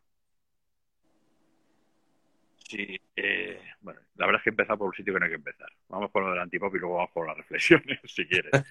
sí. El antipop, bueno, el antipop, pues eso, cuatro o cinco dedos, tal y cual. ¿Qué pasa? Cuando tú más te acercas a un micrófono cardioide, todos exhiben una, una característica que se llama el efecto de proximidad, eh, que es Sí. que acercas, eh, digamos que tienen como un lift, un, un- un boost, un, un exceso de graves. Empieza a subir, empiezan a subir los graves. Recoge más graves y eso a veces es bueno y a veces no, ¿sabes? Pero produce mucho barrillo, que decimos nosotros, y pierdes in- inteligibilidad en la voz. Entonces, Ajá. yo em- empiezo con unos 15, 20 centímetros de distancia, más o menos. El antipop, aparte de, de evitar que, el aire de las consonantes explosivas, la P, la T, todas estas, llegue a la membrana y produzca el pop ese, por eso se llama antipop, aparte de, evitar eso, también lo que te ayuda es a mantener la distancia, ¿sabes? Un mínimo de distancia con, con respecto al micrófono. Hay, hay de tela, los hay metálicos. El, la función es la misma para los dos, pero la forma de llegar a esa función es diferente. O sea, los de tela, por ejemplo, digamos que entra, entra el aire y lo dispersa en todas direcciones, o sea, re- reduce la velocidad, entonces no llega tanto aire a la membrana. Los de metálicos, lo que hacen es que redireccionan ese aire que entra, en lugar de dispersarlo en varias direcciones, normalmente lo redireccionan pues hacia abajo, bueno, hacia donde tú lo coloques, y entonces ese aire va lejos de la membrana, entonces no tienes el, el pop y todo eso. Sé cómo funcionan las cosas, pero no sé explicarlo bien, ¿sabes? Bueno, bueno, no te preocupes. De todas maneras, se entrecorta un poquito, Carlos. No sé si es que no tienes buena cobertura ahí dentro ya. Pues, bueno, debería, pero vamos a ver. Sí, sí, ahora. Y, luego, a ver, eh, para las voces, eh, todo lo que es eh, la ingeniería que tienes en paredes y demás influye muchísimo, claro. Todo. A, lo, mejor no es para lo que más influye. Claro, eso te iba a decir, ¿no? Eso quizás sea una acústica más fuerte, ¿no? Para baterías y demás. Claro, o sea, la cosa es la siguiente. O sea, yo cuando diseñé el estudio, bueno, diseñé, lo diseñó Eduardo Pastor, este estudio. Pero vamos, el objetivo era eh, tener un estudio, digamos, eh, lo más neutro posible, una sala neutra. ¿Esto por qué? Eh, o sea, una sala que ni enfatice, ni quita ni, ni quite ni ponga a los instrumentos. Hay salas que son, estas salas que suena fenomenal para las baterías, pero solo suena bien para eso. ¿sabes? Y para otras cosas suena horrible. Entonces, yo quería algo neutro eh, en la que pudieses grabar de todo y, el instrumento sonase como es. O sea, sin, enfatizar ni quitarle nada. Entonces, para las voces realmente, eh, hombre, influye lógicamente la acústica, que no tenga rebotes. Ya, eso sí, claro. Es importantísimo, pero claro, los rebotes no solo vienen de las paredes, ¿eh? también vienen del suelo y del techo. Si tú tienes un techo duro, pues va a haber rebotes, y ese rebote del techo te va a una pared y de la pared luego vuelve al micro, por ejemplo. Por eso ves mucha gente que se pone el, reflection filter este. Sí. Eso, eso, lo que te hace es que, pues sí, te reduce ciertas frecuencias y esos rebotes, pero claro, por debajo de 500 hercios no hace absolutamente nada la espuma esa, pero nada, ¿eh? Ya. el cambio para de 500 para arriba, pues sí tiene un coeficiente de absorción de, bueno, ya no, no me lo sé, depende de la espuma que sea, pero vamos, eh, de, 0,9, o sea, casi lo, puede absorber todo en, algunas frecuencias. Entonces no tiene rebotes y te ayuda a, mejorar, pues eso, la grabación, porque realmente cuando tú estás grabando, tú quieres grabar la voz seca, aunque tú te estés escuchando con reverb con lo que tú quieras, pero lo que es la pista tiene que ir seca, seca, seca. O sea, sin, artificios, porque claro, luego a la hora de mezclar ya le metes por lo que tengas que meterle, tus delays, tus tal, tu chorus, tu, la reverb. Claro. Tienes que tener la pista en crudo, digamos. Claro. Para luego tú hacer la postproducción. Vamos a hacer una cosa, Carlos, que llegamos a la hora. Paramos un momentito eh, y vuelvo a lanzar la conexión y nos volvemos a conectar, ¿vale? Ok. Dos minutitos. Venga, Buenas de nuevo, vocalistas. Vamos a seguir esta interesante entrevista con Carlos Lillo que seguimos retransmitiendo, nos ha enseñado un poco la sala de su estudio Rimshot en Pozuelo, en Madrid, que la verdad que es precioso y además es eh, técnicamente es una maravilla el estudio y, bueno, él como técnico y como productor musical, la verdad que tiene unos conocimientos que os puedo asegurar que son de primer nivel. Él de hecho ha tenido, ahora le preguntaremos porque él ha sido muy eh, no sé si decir influyente, pero sí ha sido una persona que, ha tenido repercusión en, el foro de, en algún foro musical de técnicos de sonido y la verdad que en cuanto a microfonía es, es, un, es un, experto y, y, da gusto trabajar con él. Además es un, es un placer trabajar con, con, Carlos. Yo he tenido la suerte de poder trabajar en los dos eh, primeros álbumes de, de, la banda de Manuel Sebane en Burning Kingdom no tuve la suerte de disfrutar de, del trabajo en, en, su estudio nuevo, porque antiguamente lo tenía en, en, el, el, garaje del chalet de, un familiar y bueno, era todo mucho más reducido, pero era muy, muy agradable también, la verdad que, que era súper agradable. Eh, le tenemos por aquí, yo quería incluir, vamos a ver si pudiéramos pero no. A ver, Carlos, a ver si nos vemos ya. Ahora. Ready. Ready to go. Estoy intentando, ¿sabes qué pasa? Que yo tenía, yo quería darte una sorpresa, pero no, no me está dejando Instagram, tío. No puedo añadir a nadie más. ¿A quién ibas a añadir? Yo quería añadir a Ignacio, aprieto, tío. Pues venga. Pero es que no puedo, macho. No puedo, no puedo. Está conectado, pero es que no puedo, no puedo. Yo Sí, pensaba pues, que sí. Pone que se ha unido. Sí, pero no, no, no puedo, no puedo añadirle. Es una lástima, porque la sorpresa era meterle y que, que pudiéramos hablar los tres Ya sobre ves. la grabación en- sí. de Atlas y demás, pero es que no puedo. No sé si tiene que enviar él una, una petición de unión a la conversación o algo. A ver. No puedo. Si alguien que nos está viendo sabe cómo va, pues que nos diga, porque macho, yo no, no, no puedo. Solo te puedo, solo te puedo, puedo tener a, a- a ti. Bueno, no importa. Vamos a seguir. Eh, o sea, ya hemos visto la sala, es, la acústica influye mucho y, la verdad que el estudio que tienes ahora, yo estaba comentando, estaba, estaba escribiendo Ignacio Carlos. Dani, solo faltas tú, tío. Ya, tío, ya. Es que le dije, vamos a dar una sorpresa a Carlos, pero no, no ha podido ser. Ya lo siento, tío. No, no he sido capaz de, de poder incluirlo. Lástima, lástima. Sí, me dice, me dice Sergio, que es alumno mío de canto, que tiene que, que tiene que enviarme petición. No sé, Ignacio, si tú sabes cómo enviar petición para formar parte de la conversación. Mira a ver si lo puedes hacer y, y en cuanto yo vea por ahí algo que aceptar, yo le doy. Em, a ver, ahora todos estamos, eh, todos estamos trabajando mucho en casa o, o queremos hacer, yo por ejemplo ahora pues grabo vídeos en casa, conversiones o, o doy clases de canto, entonces yo necesito un equipo eh, en casa. Ya te la he mandado, me dice, sí, pero yo no sé, no sé dónde llega. A ver. ¿Ves cómo las redes no molan? Molan las de las lobinas, tío. Esto es muy complicado. Somos muy, mayores. Ya, tío, yo, jo, ya lo siento. Mis hijas se lo pilotan que no veas, macho. Claro, sí, total, ya lo sé, pero es que no, no, no puedo, no puedo. Me cachis, tío. Eso he hecho, dice el pobre. Vamos a estar aquí como el gato y el ratón. Es que no sé las preguntas. Bueno, vamos a seguir. Mm, eh, viva lo analógico, totalmente. Vamos a beber agua porque este es el momento este tan incómodo de... Lo analógico está bien, pero lo digital también. O sea, la, la cuestión es saber usar cada cosa, ¿sabes? No, no hay nada malo en lo digital. No, no, Está claro que no. Está en cómo lo uses. Esto es como todo. Claro. Gracias a la tecnología que ahora con lo digital podemos tener pantallas y monitores y tarjetas Claro. de sonido que van por USB y, Estamos ¿Y haciendo esto? esto. y esto. Totalmente. Todo- todo tiene su encanto. Claro. Entonces, bueno, tú, tú no trabajas solo con, con músicos de rock. Nos has hablado de que has tenido una cantante de lírico. También tienes un guitarrista, ¿no? Que trabaja mucho contigo, ¿no? De flamenco o de clásico, ¿verdad? Eh, eh, David, por ejemplo, sí. Bueno, es que grabar, yo grabo de todo. O sea, lógicamente. Has hecho de técnico de sonido en, en directo, ¿no? Para grabaciones en vivo, ¿no? De- Mm, La verdad es que no. O sea, sí que he hecho de técnico de sonido en directo, pero muy poquitas veces.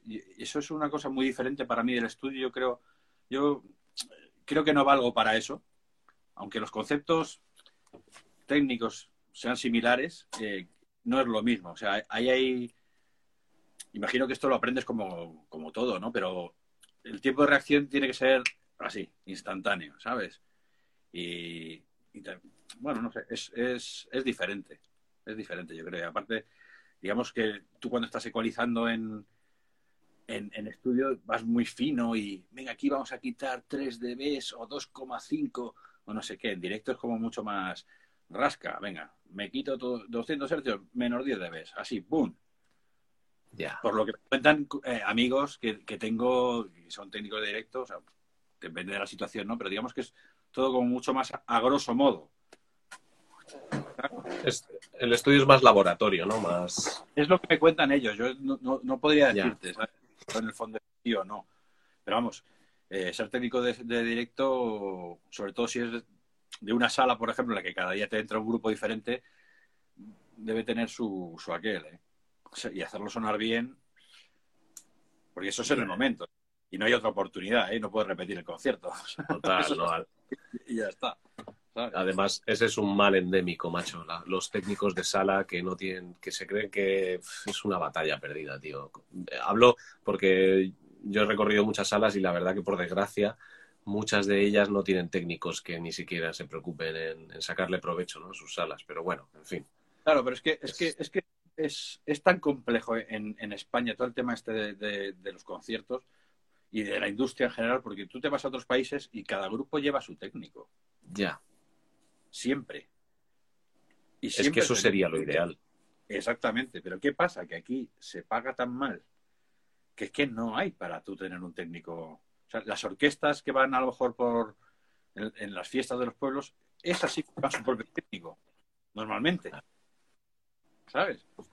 Claro, que hay, hay, un caché que un grupo, muchos grupos no lo tienen ni, ni vamos, ni, ni de coña. Y ese es el problema. ¿Por qué suenan los grupos mal a veces en las salas? Pues por muchísimas razones porque la sala no está preparada, porque el técnico no conoce al grupo, no tiene apenas tiempo para hacer una prueba de sonido en condiciones y por un montón de cosas más. Claro, entonces no estamos preparados, yo creo, en general, en las salas y, es que la industria está muy mal en, España, es que es así y lleva siendo así durante mucho tiempo y creo que va a ir. Sí, verdad. Hablemos de otras cosas, tío, que es que yo me cabreo con esto, tío. sí, sí. Veo a los grupos sufriendo, tío, lo indecible. Y, yo de verdad que los aplaudo a, todos, tío. O sea, gente que tiene, no sé, ya muchos años y que han vivido otra época y que siguen tocando en directo. Macho, de verdad tenéis unos eh, huevos, vamos a decirlo ya así. Es, que es alucinante, tío. O sea, de verdad que es para aplaudiros a todos, macho. ¿Cómo no os hartáis, tío, de tocar en sitios inmundos que os paguen una mierda, si es que os pagan, o, la mayoría de veces hay que ser empresario y tú tienes que alquilar la sala y jugártelo y pum y pan. No sé, Dios, es que es complicado para los grupos, la verdad. O sea, hay que aplaudirles porque, porque ah, se lo merecen. O sea, y, encima y encima el alquiler que cobran muchas veces, ¿verdad? Claro, una de las razones por las que yo dejé de tocar en, grupos, o sea, y de tener mi propio, mi propio grupo, era esa, tío. Era, tío, es que aquí no, no vamos a ningún lado, tío. O sea, a ningún lado. Está todo muy mal, pagan muy mal. Cuando te pagan, a mí me han llegado a decir, oye, bueno, cobráis las copas. Digo, ¿qué copas? Si yo no bebo. ¿Cómo que copas? Déjate de rollos, tío. Sí, sí. Bueno, bueno, dejemos, dejemos esa, esa, el otro día hablamos de, yo te pregunté, digo, Carlos, ¿es lo mismo eh, producir una voz que canta en castellano a una en inglés? Y tú me dijiste, me sacaste a relucir el vasco, el euskera y hasta el eslovaco.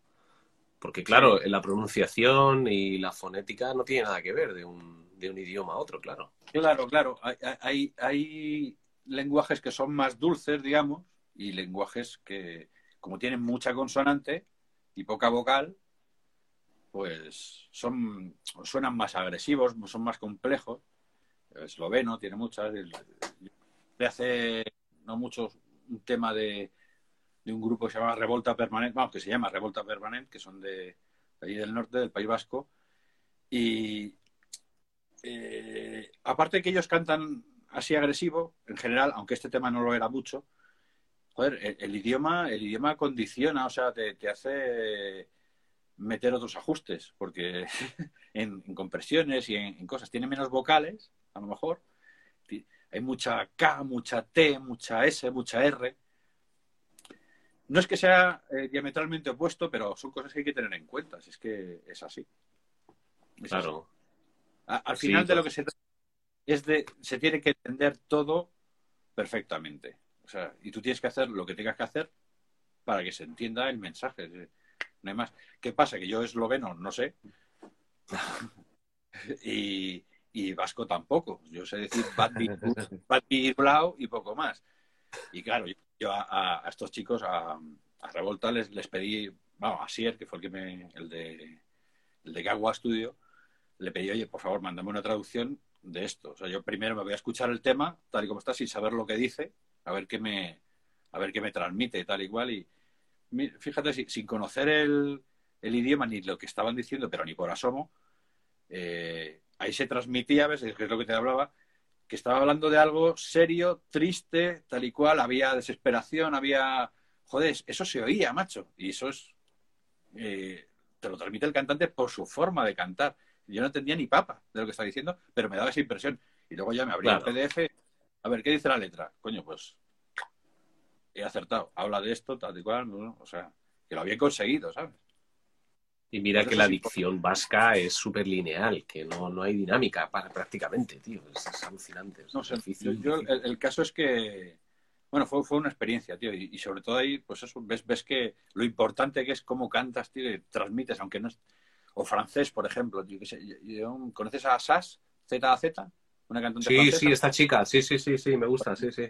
Escuché un tema, en, estaba en una, no sé dónde estaba, en una representación teatral de algo o de, no me acuerdo lo que era exactamente, y sonó por el, la megafonía un tema, el Blue Parla Nueva o así se llama.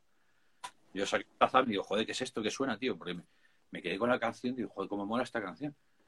Y enchufé el Shazam y digo, ah, esta tía. Y a partir de ahí empecé a escucharla, tío. No tengo ni idea de francés, tío, pero, pero la tía canta de una forma que, que te lo dice, te lo dice. Te dice de lo que está hablando. Eh, y, eh, me estás hablando de Sazam, o sea, venimos de una generación totalmente distinta a todo esto. Ahora con un móvil sabes capturar quién coño está cantando, qué está sonando por ahí.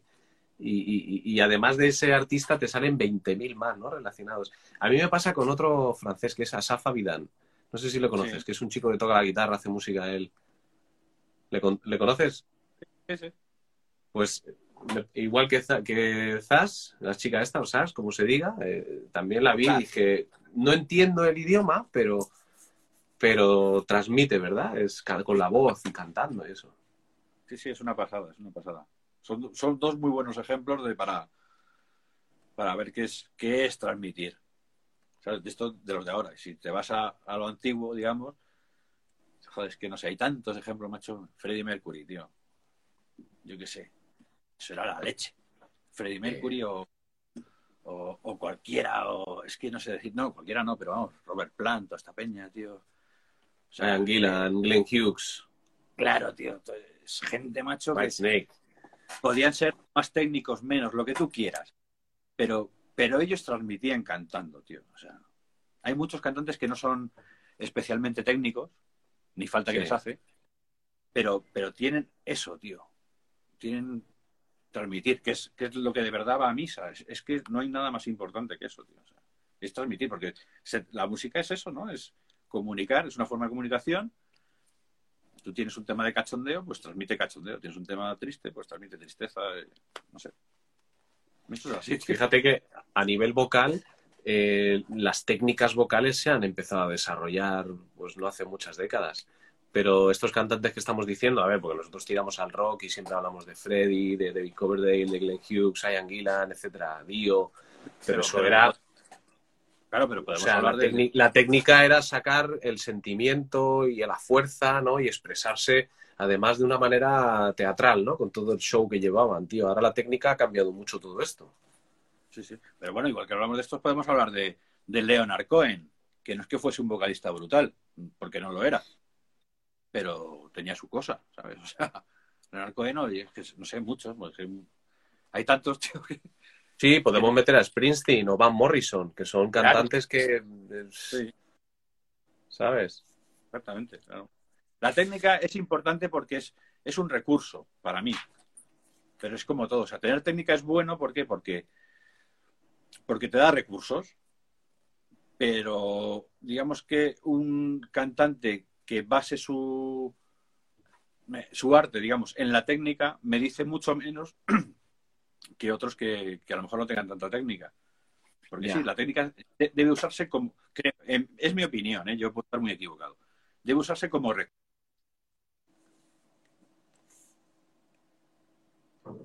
No te vemos, Carlos. Se ha cortado. Se ha quedado Carlos.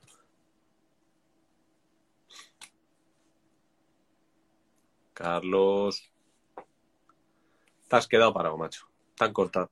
Tan cortado el internet. no, no, no, es que me, han llamado. Ah, vale, vale, vale, digo. Estaba aquí flipando esto.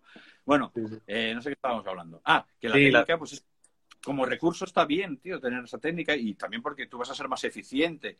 Pero un cantante que está constantemente aquí arriba, no sé qué, pum, este gorgorito, ta, ta, ta, ta, ta. Digo constantemente, eh, yo lo admiro, o sea, flipo, pero, pero no me llega. Muchas veces no me llega. Y sobre todo a quien no le llega, que es a quien tiene que llegarle, es al público, porque al, público lo que le gusta es cantar.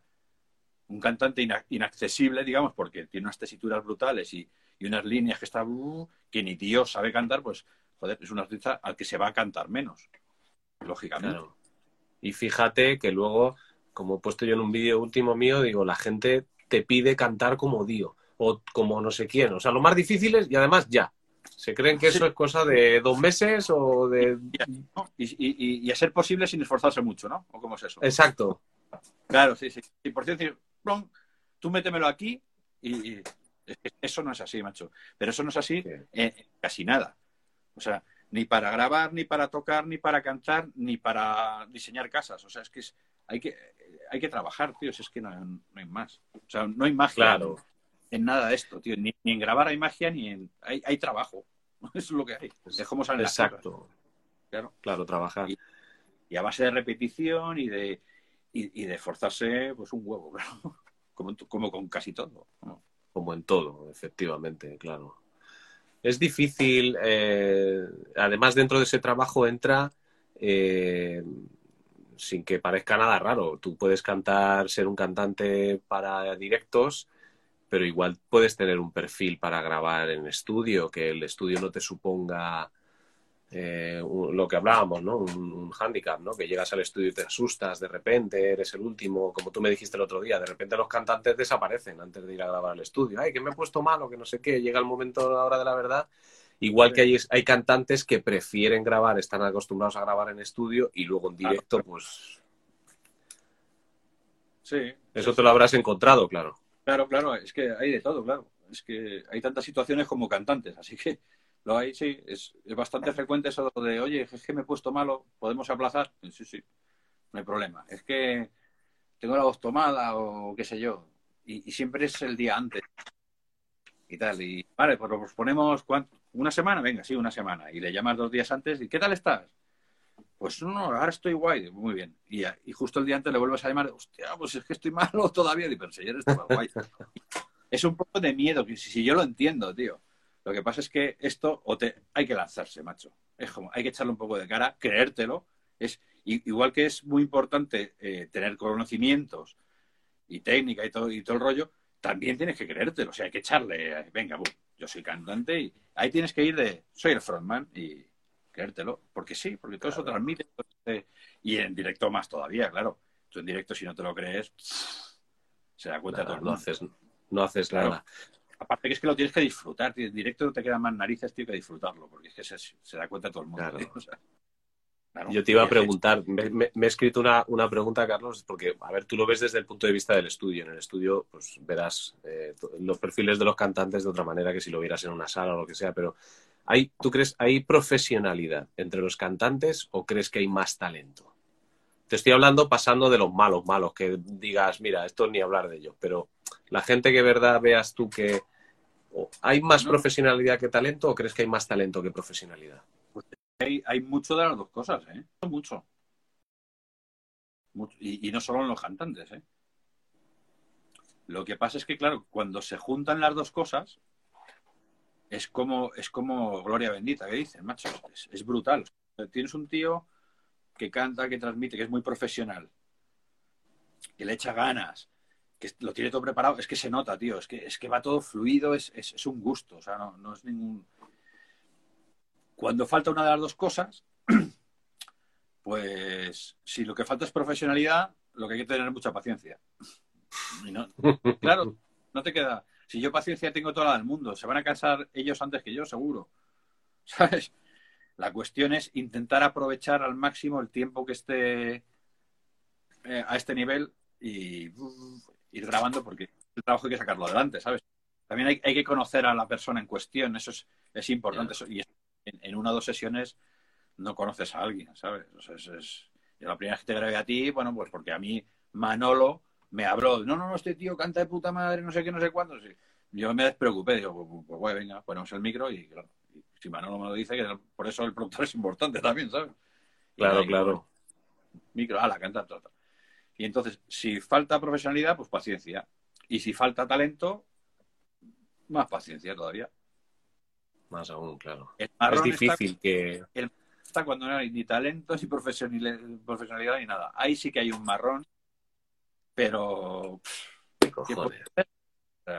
pues sacar el trabajo como se pueda y ya está.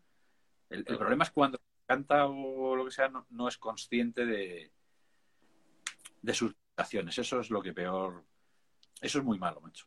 Muy, muy malo porque, porque si, si tú no eres consciente de hasta dónde llegas y crees, y, a- o a lo mejor en tu cabeza tú oyes, joder, que esto está guay y realmente no lo está, y no sabes hasta dónde puedes llegar, te tiras la tarde repitiendo pim pam, pim pam, pim pam, y la última toma está igual que la primera, o peor. Y eso, eso es un problema de verdad. Es un problema de verdad. Sí, mira, Sergio dice confiar en ti mismo y disfrutar lo que haces. Totalmente, claro. Lo que pasa es que Claro, la confianza... Es verdad que hay lugares que, que- que igual que a uno les asustan los escenarios, otros entrar en un Claro. estudio. Yo entiendo Es que cada uno... que puede ser muy estresante el estudio. Y de verdad que lo entiendo, porque yo me he visto al otro lado de la pecera también muchas veces. Lo que pasa es que yo lo llevaba también preparado que... No porque fuese bueno, porque yo no era muy bueno tocando, ni sigo siéndolo. Ni, bueno, ni muy bueno ni bueno a secas. Yo- lo que pasa es que yo lo que hacía, lo hacía bien. Y ya está. No me iba de tiempo y bueno, pues vale. Y no había problema. Yo entiendo que puede ser muy estresante, pero eh, eh, los cantantes lo que tienen que entender también es que eh, estamos aquí para ayudarles, macho. O sea, nuestro trabajo realmente es eh, ayudarles en lo que podamos. Lo que pasa es que, igual que con otros instrumentos, sí que podemos meter más manos, más mano eh, y ayudar. Con un cantante, no, tío. O sea, o lo tiene el cantante o, hay muy poco que hacer. Un batería que se va de tiempo lo puedes corregir, pues cositas y tal, y que suene a más de lo que es. Y que suene adecuado al tema. Un cantante, joder, macho, es, la intención. eh, yo no conozco un plugin que, que sea el que te corrija la intención, por ejemplo, a la hora de cantar. Igual lo Total. hay, ¿eh? No lo sé, pero vamos.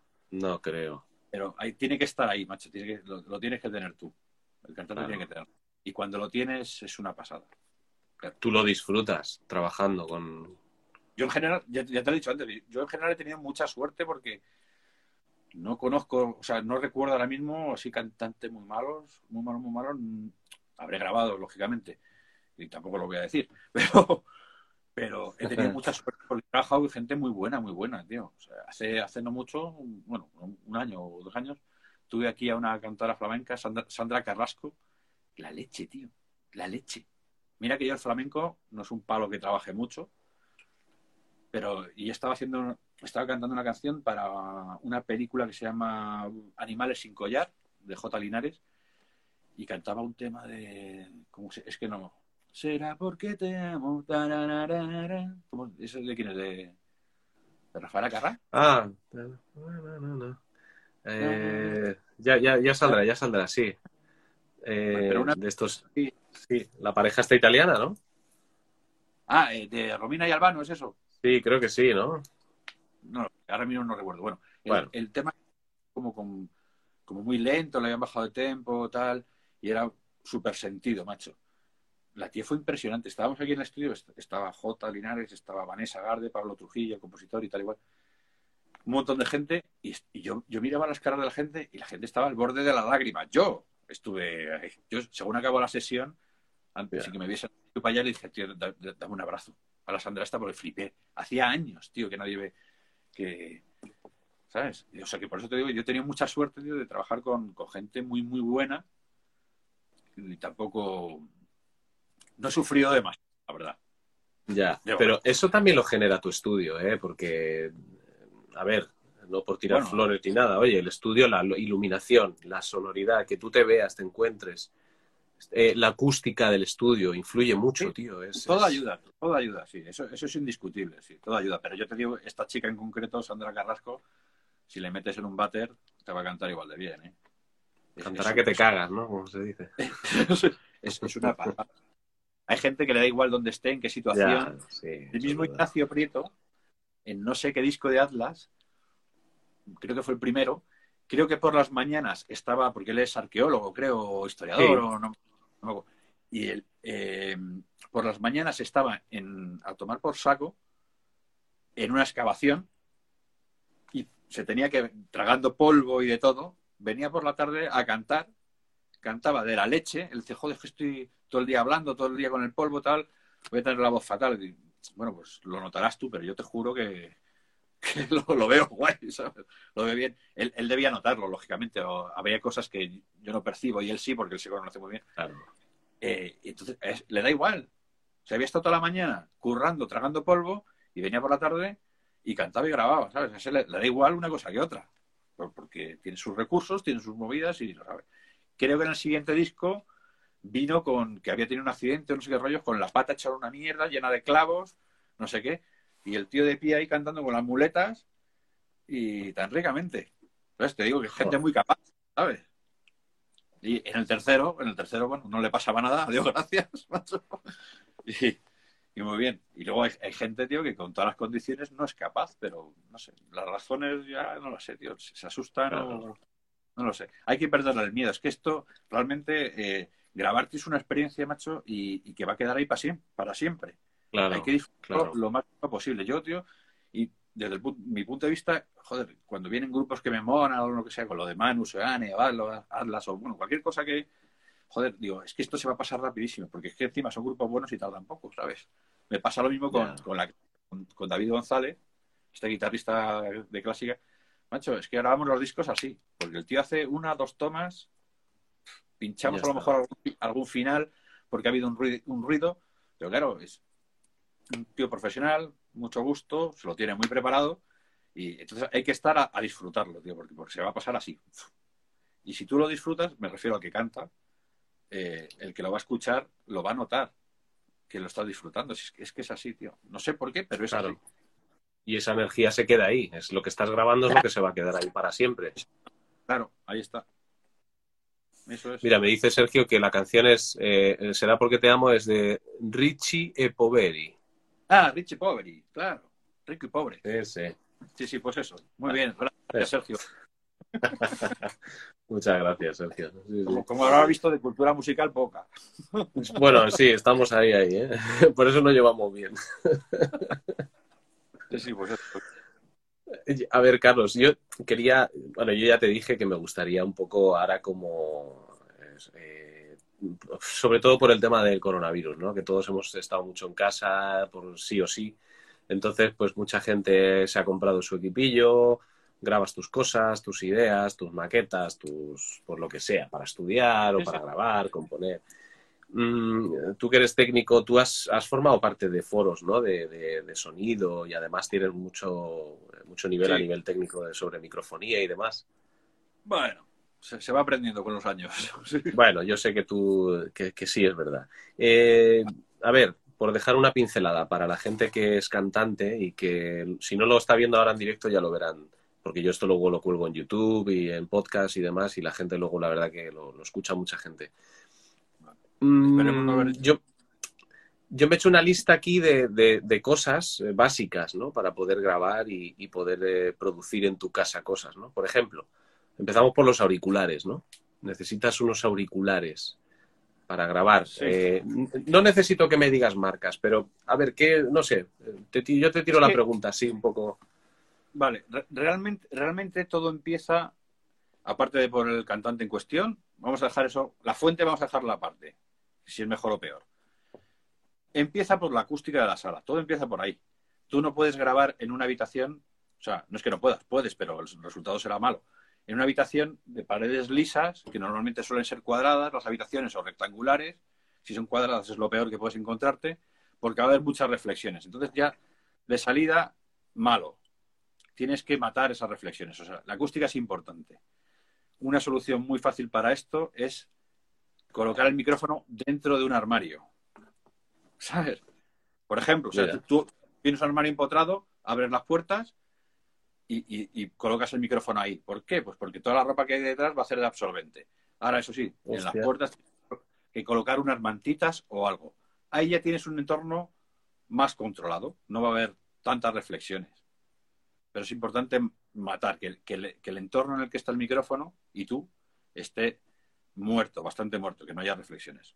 Vale, digamos que ya tenemos la acústica, que es casi lo, es de lo más importante. Luego necesitas una cadena, una serie de cosas que interesa eh, que estén todos más o menos en el mismo nivel de calidad. de nada vale tener una cosa muy, muy buena si tienes otra al final de la cadena muy, muy mala. Entonces necesitas un micrófono, un pie de micrófono, un cable, una tarjeta de sonido con tu software o un previo externo y unos auriculares. No necesitas más. Bueno, un antipop, casi casi obligatorio. Casi casi. Te digo que hay gente que controla también su técnica vocal que no, hace falta. ¿eh? No son muchos, pero entonces eh, no tienes que comprarte el micro más caro que haya. Ni el software más caro porque tampoco hace falta, ¿sabes? O sea, hay, micros eh, del, de todos los precios y colores. O sea, desde, bueno, pues hay de 60 euros, pero vamos, te puedes gastar lo que te dé la gana. Hasta 20.000 y 30.000 euros si quieres, en, un micrófono. si tienes 20.000 pavos para un micro, porque tienes una sala que no necesitas un armario para meterte dentro. Ahí está, ahí está la cosa. O sea, ¿para qué quieres un micrófono hipersensible si tu sala es una mierda? Porque el micrófono lo que va a pillar es, aparte de tu voz, las reflexiones asquerosas que hay en tu habitación.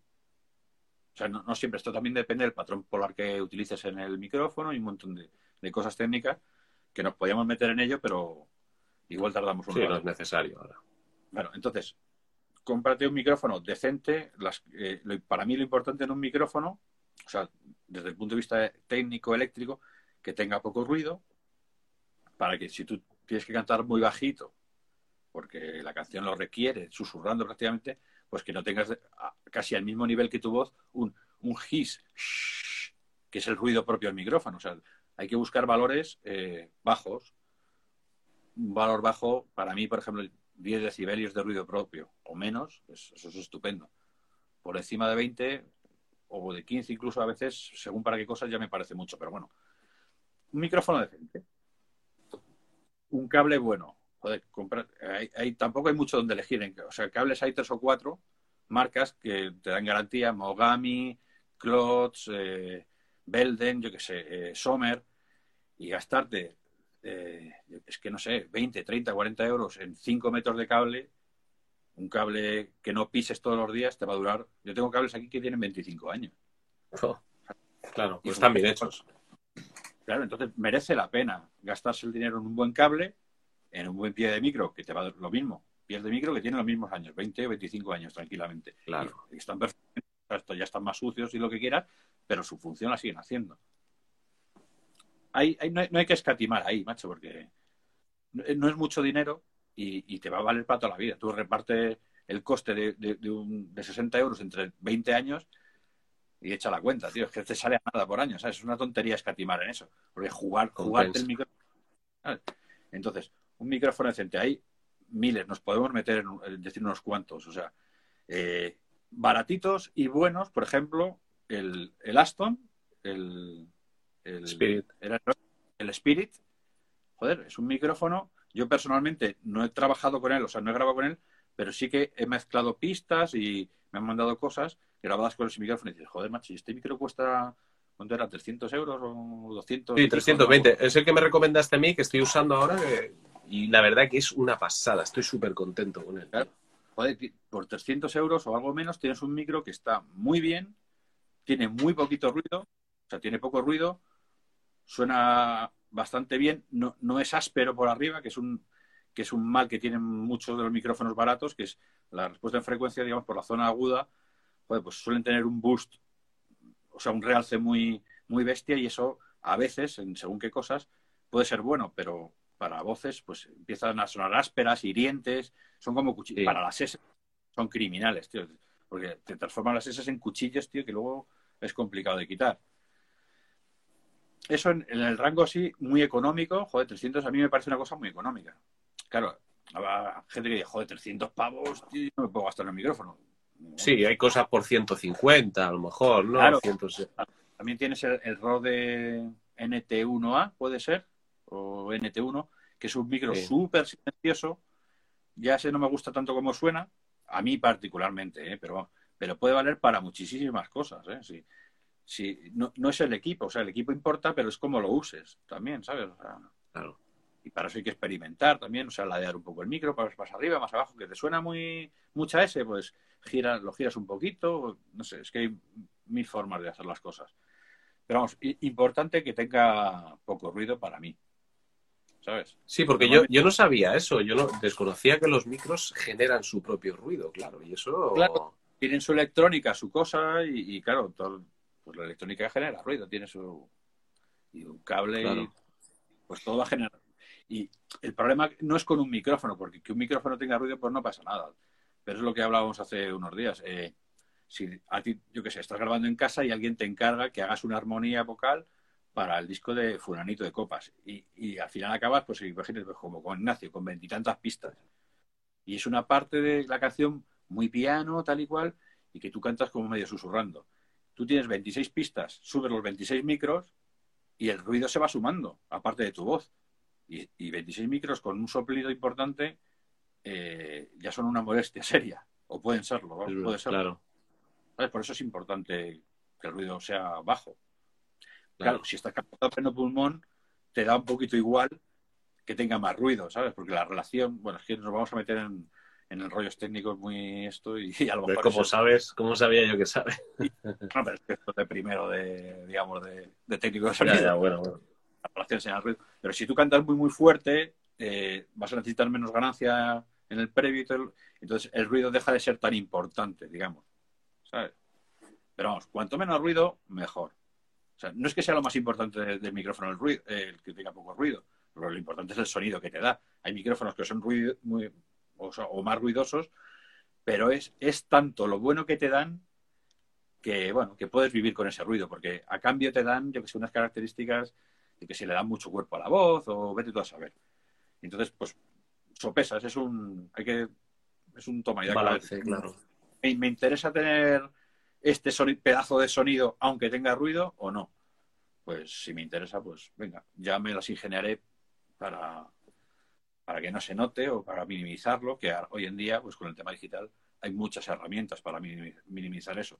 Pero volvemos a lo Claro, luego está la, interfaz de sonido, ¿no? Yo, por ejemplo, hace poco tuve que cambiar una Focusrite porque era por Firewire. Y Firewire ya, el sistema ya está deprecado, o sea, ya no se usa. Y, me, me, jodió porque eran ocho pistas que sonaba, tenía una calidez y un sonido, una calidad buenísima. La he cambiado por una Focusrite, una 2 y, y, dos y dos, que está, la verdad que va muy bien. Sí. Mira, Sergio dice, no sé si dice o pregunta, cuanto menos ruido, o sea, cuanto menos ganancia hacen, menos ruido. A ver, cuanto menos ganancia, hace menos ruido. No, no el, ruido del micrófono siempre es el mismo. Lo que pasa es que cuando tú le, das más ganancia, eh, no solo amplificas la señal, eh, la señal útil, es que también amplificas el ruido. El ruido está, está ahí siempre. Luego el previo también hace ruido claro. muchos previos no se comportan de forma, eh, digamos, un previo tiene, a ver, no sé si llevarme esto para, por ejemplo, un previo, vamos a ver. Pero le doy la vuelta al cacharro este. Sí, sí. un previo. Esto es el botón de ganancia, digamos, ¿no? Y aquí está a más 10, 20, 25, 30, pues a lo mejor de, de más 30 a más 55, a ver dónde está, joder que no, aquí, de de, digamos, de más 10 a más, más 40 se, se, comporta de forma lineal, ¿no? Que tiene más o menos el mismo ruido, pero en cuanto empiezas a forzar, a lo mejor, estoy hablando hipotéticamente, ¿eh? no, no, no de este previo, pues ya a partir de 55 60 ya empieza a comportarse de otra forma ruido, o sea, hay que tener cuidado con todas esas cositas.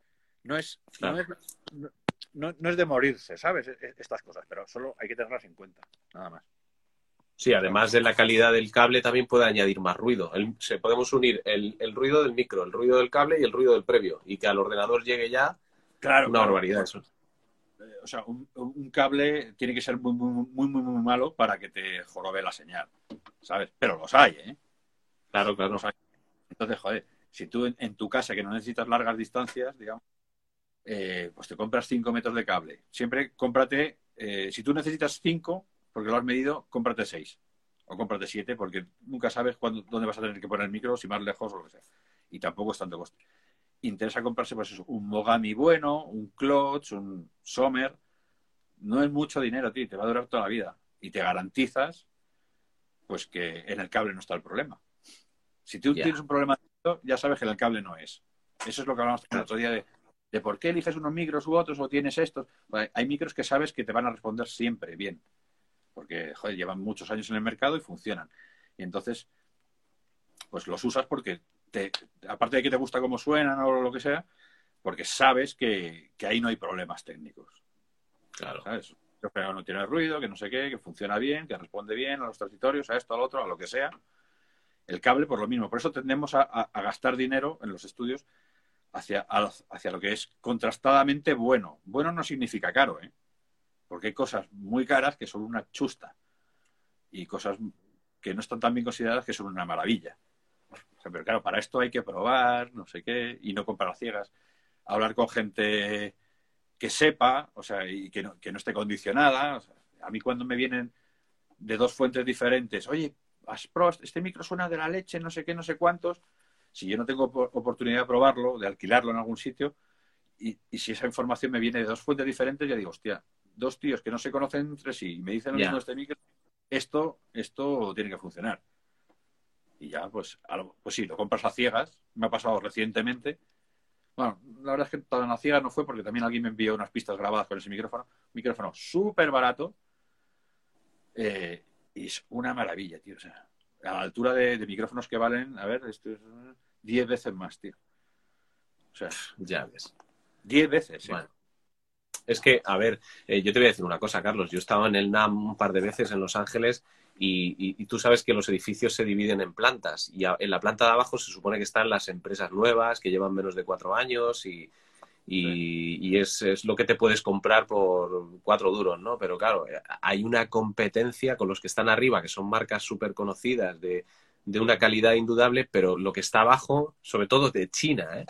pero, pero es, es, material que dices, hostia, tío, pero si es que esto podría estar, está al nivel de lo de ahí arriba. Lo que pasa es que no suben porque no tienen los años de experiencia o están en el mercado desde hace tanto. ¿Sabes qué y es que los materiales ya. ¿Sabes qué pasa, por ejemplo, con ese ejemplo de China y tal igual? O sea, hay infinidad de marcas eh, europeas y estadounidenses o sí que fabrican en China, ¿eh? Aunque te ponga USA, está hecho en China sí o sí igual que el iPhone, por poner un ejemplo. ¿Qué, pasa? ¿Que los chinos fabrican mal? No. Fabrican bien, pero Es como todo. Para, porque no, está solo en fabricarlo, o sea, es fabricarlo que tenga un control de, control de calidad con unas tolerancias X. Entonces, cuanto menos, o sea, cuanto más grande la tolerancia, pues más morralla entra. Y eso, digamos que pasa a un canal B. Y eso es lo, lo baratucho. A lo mejor está hecho con los mismos materiales, pero no tiene el control de calidad. Y tú puede darse la situación, que a mí me ha pasado, de comprar un micro que vale 75 dólares, que llegue aquí, ponerlo a comparar con el modelo que está imitando, digamos, y decir, hostia, es que eh, la diferencia que hay no, justifica esa diferencia de precio. Y puede darse la casualidad de que otro mismo micro comprado, o sea, el mismo micro comprado en la misma remesa, sea una puñetera mierda. ¿Qué pasa? Que no hay control de calidad. Ya, claro.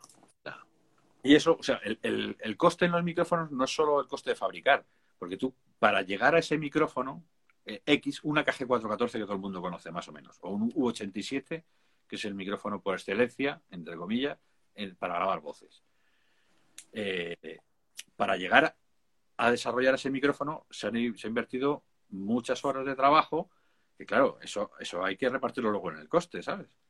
Vale que luego fabricarlo cuesta, fabricar cada U87 puede costar, yo qué sé, una cifra, 300 euros. Joder, ¿por qué me lo venden por 1900?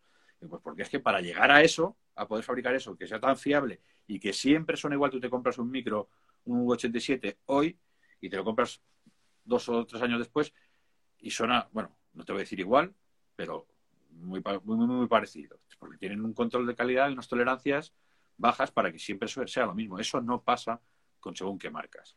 Claro, claro, claro.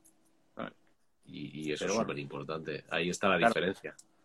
E, esa es una. Otra diferencia es la longevidad. O sea, yo tengo micrófonos de hace, o sea, que los compré, o sea, que se fabricaron antes de que yo naciese, del año sesenta y tantos y tal, y funcionan. Y funcionan bien, ¿eh? Algunos de ellos, otros ya están. ¿Tienes, ¿Tienes algo por ahí que nos puedas enseñar? ¿Algo? Eh, algún, no sé, algún cajón por ahí escondido con cosas. sí, Bueno, pues eso. Para ponernos los dientes largos. El problema con algunas de estas marcas, de las nuevas, digamos, es que a lo mejor sí, el micro durante cuatro años funciona guay, pero el quinto ya no. Ya. Puede ser, ¿eh?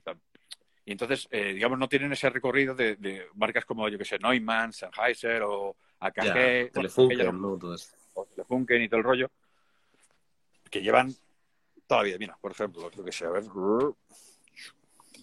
¿Ves, de- ves despacito, Carlos, porque se corta, o sea, la imagen va como a, a ratitos. Vale. Ahora Buah, se ve bien, se, oye. Casi ¿Se oye nada, una maravilla. Sí, sí. Bueno, estos son todos ribbons, de, micrófonos de cinta, todos estos. Varios de ellos son chinos, ¿eh? que están tuneados, les cambio el transformador y cosas de esas. Estos son dinámicos. Este es buen, buen micro de voz también, ¿eh? un CGS Ujú. 421. Luego, a ver, ¿se sigue oyendo bien? Sí, ¿no? Sí, sí. Lo único que enfoca un poco al centro del cajón. A ver, ahí. Eso es. Vale, pero voy a subir un poquito más. ¿Ves? Por ejemplo, aquí, sí. esto es un, un Electro Voice R20.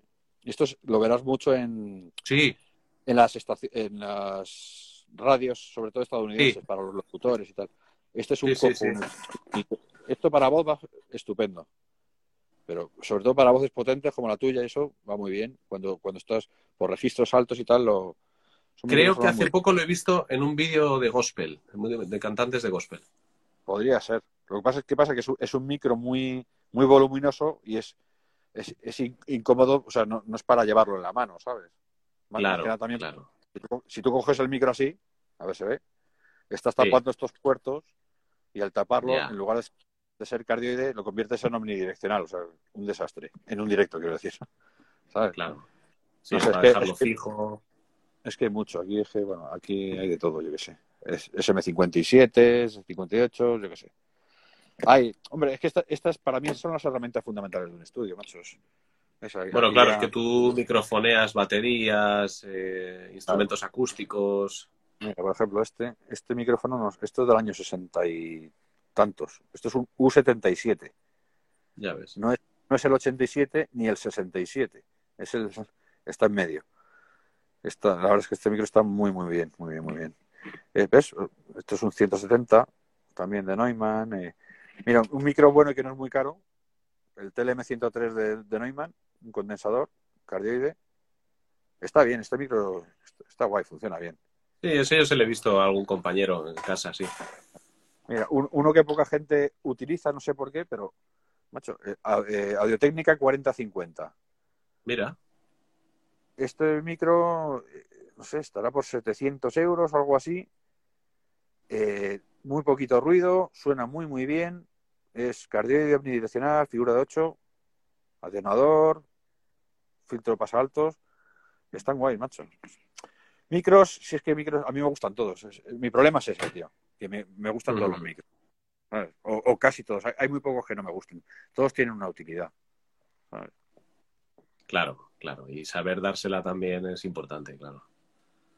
Sí, claro. Eh, Aquí lo, lo importante es, aparte del micro en cuestión y su respuesta, es cómo lo coloques, tío. O sea, Claro. Es que eso es, según qué instrumento es, es, es clave. Es clave en, en baterías, en, en metales, en cuerda.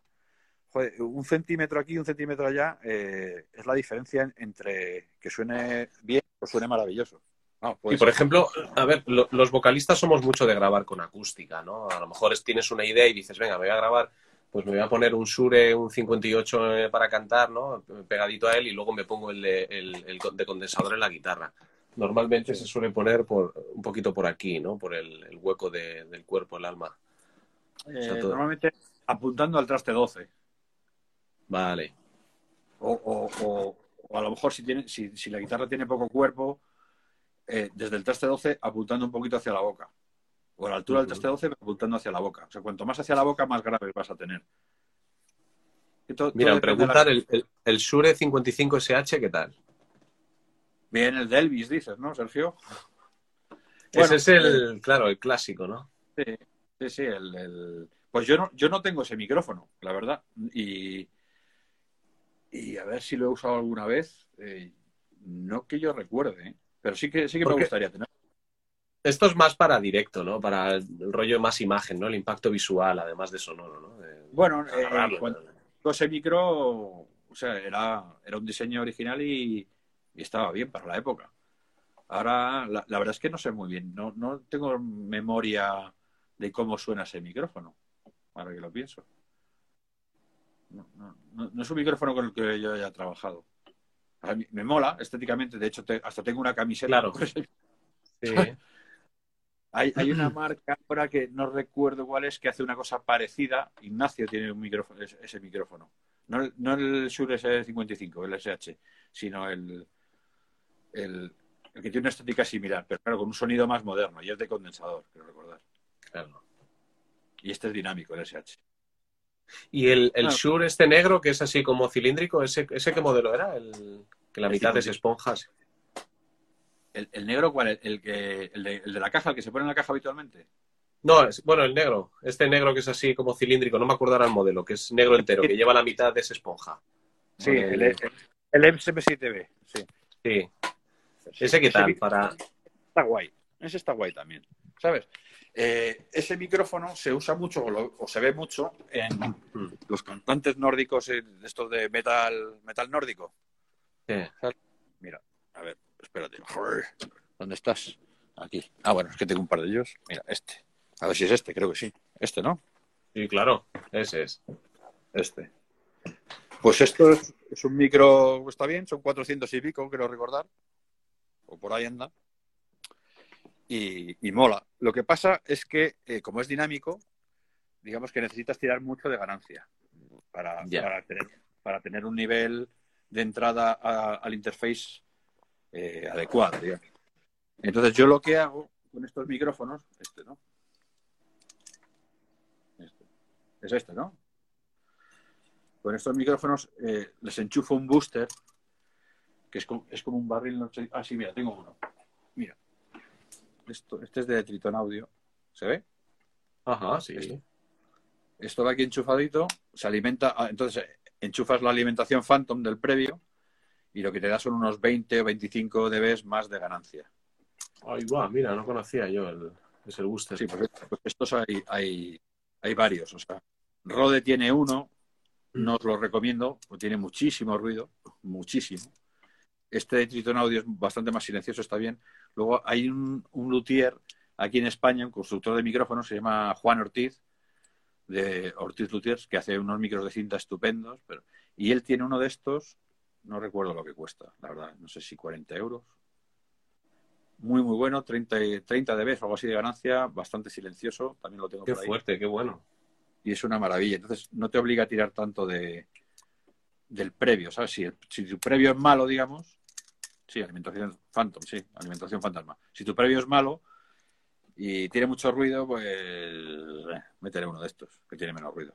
Y Qué bueno. está bien. Hay muchos gadgets, de estos hay todo lo que quieras, tío. Ya, claro, sí, te a... Y además cada micrófono tendrá su, su cosa, su aquel y... Sí, sí, es que esto es, es, es como, como con los instrumentos, tío. ¿Por qué un guitarrista tiene 600 guitarras? Bueno, 600 la. Joder, pues porque cada una le da una cosita que. Y a lo mejor solo lo aprecia él. Muchas veces, ¿eh? que puede Claro. ser. Pero bueno, pues con esto pasa un poco lo mismo. O sea, yo, yo me declaro enfermo del tema de, la microfonía y eso que ahora me estoy retirando. Me estoy quitando, ¿sabes? Poco a poco. Pero, pero me gusta comprar micrófonos más que comprar solomillos casi, tío. O sea, es, una, es una locura, tío. Pero es que, es que hay tan, te dan tanta flexibilidad. O sea, el tema de tener mucha microfonía lo que te da es flexibilidad Claro. y, y capacidad para, yo qué sé, te vienen, te vienen, yo qué sé, dos baterías a grabar dos baterías a la vez y ya puedes tener muchos micros y buenos.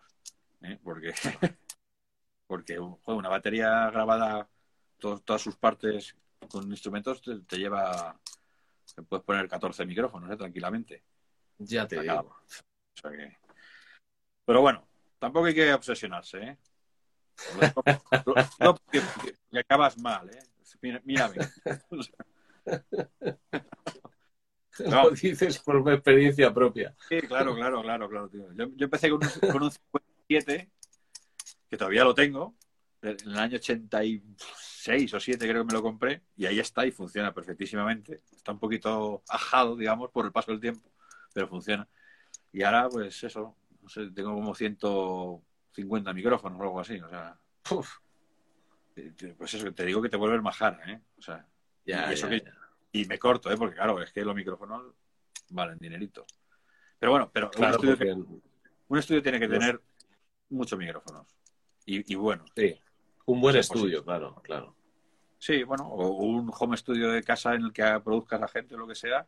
Cuanto mejor equipo tengas, pues mejor, evidentemente, pero lo que hemos hablado antes, o sea, no puedes tener un micrófono brutal si el resto del- de, tu equipo es, es una miseria, porque no va a rendir.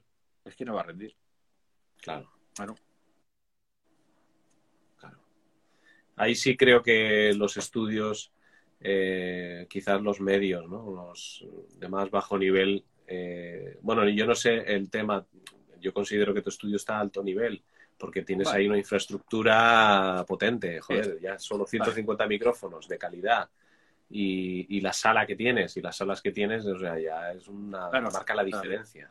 ah, lo- Yo no sé cómo te ha afectado a ti el tema de precios y demás con el tema este de, de- de que todo el mundo pueda grabar y todo el mundo sabe grabar y todo el mundo, ¿sabes? ¿Sabes qué pasa? Que al final, si, si lo quieres de verdad, o sea, y, y bien, hay una diferencia, ¿sabes? Siempre hay una diferencia. Es que es- hay cosas que en casa no puedes grabar, eh, pues, y, y que queden bien. Por ejemplo, una batería. O tienes un chalet independiente, pim pam, pim pam, y tu sala está acondicionada y una serie de cosas, o siempre te vas a encontrar con limitaciones. No digo que no se pueda, se puede, y yo lo he hecho. O sea, acuérdate en el, en el garaje en el que yo estaba, la sala en la que grababan las baterías era menos que ideal. Pero al Mm. final eh, te buscas las mañas para hacerlo sonar. Pero claro, es que cosas que he hecho estado, el vecino te, eh, te llama a la policía, y con toda la razón del mundo, que a mí me ha pasado, para decir, oiga, que, es que yo vivo aquí en un barrio residencial y, y vivo aquí porque no quiero que nadie me toque las narices con una batería. Y tiene toda la razón del mundo. O sea, hay cosas, que- una guitarra, una amplia guitarra, joder, no le puedes enchufar ahí eh, como le gusta a, a los metaleros, por ejemplo, a tope, que es cuando ellos consideran que rinde el, el amplificador y todo, o sea, el baffle, el stack y eso.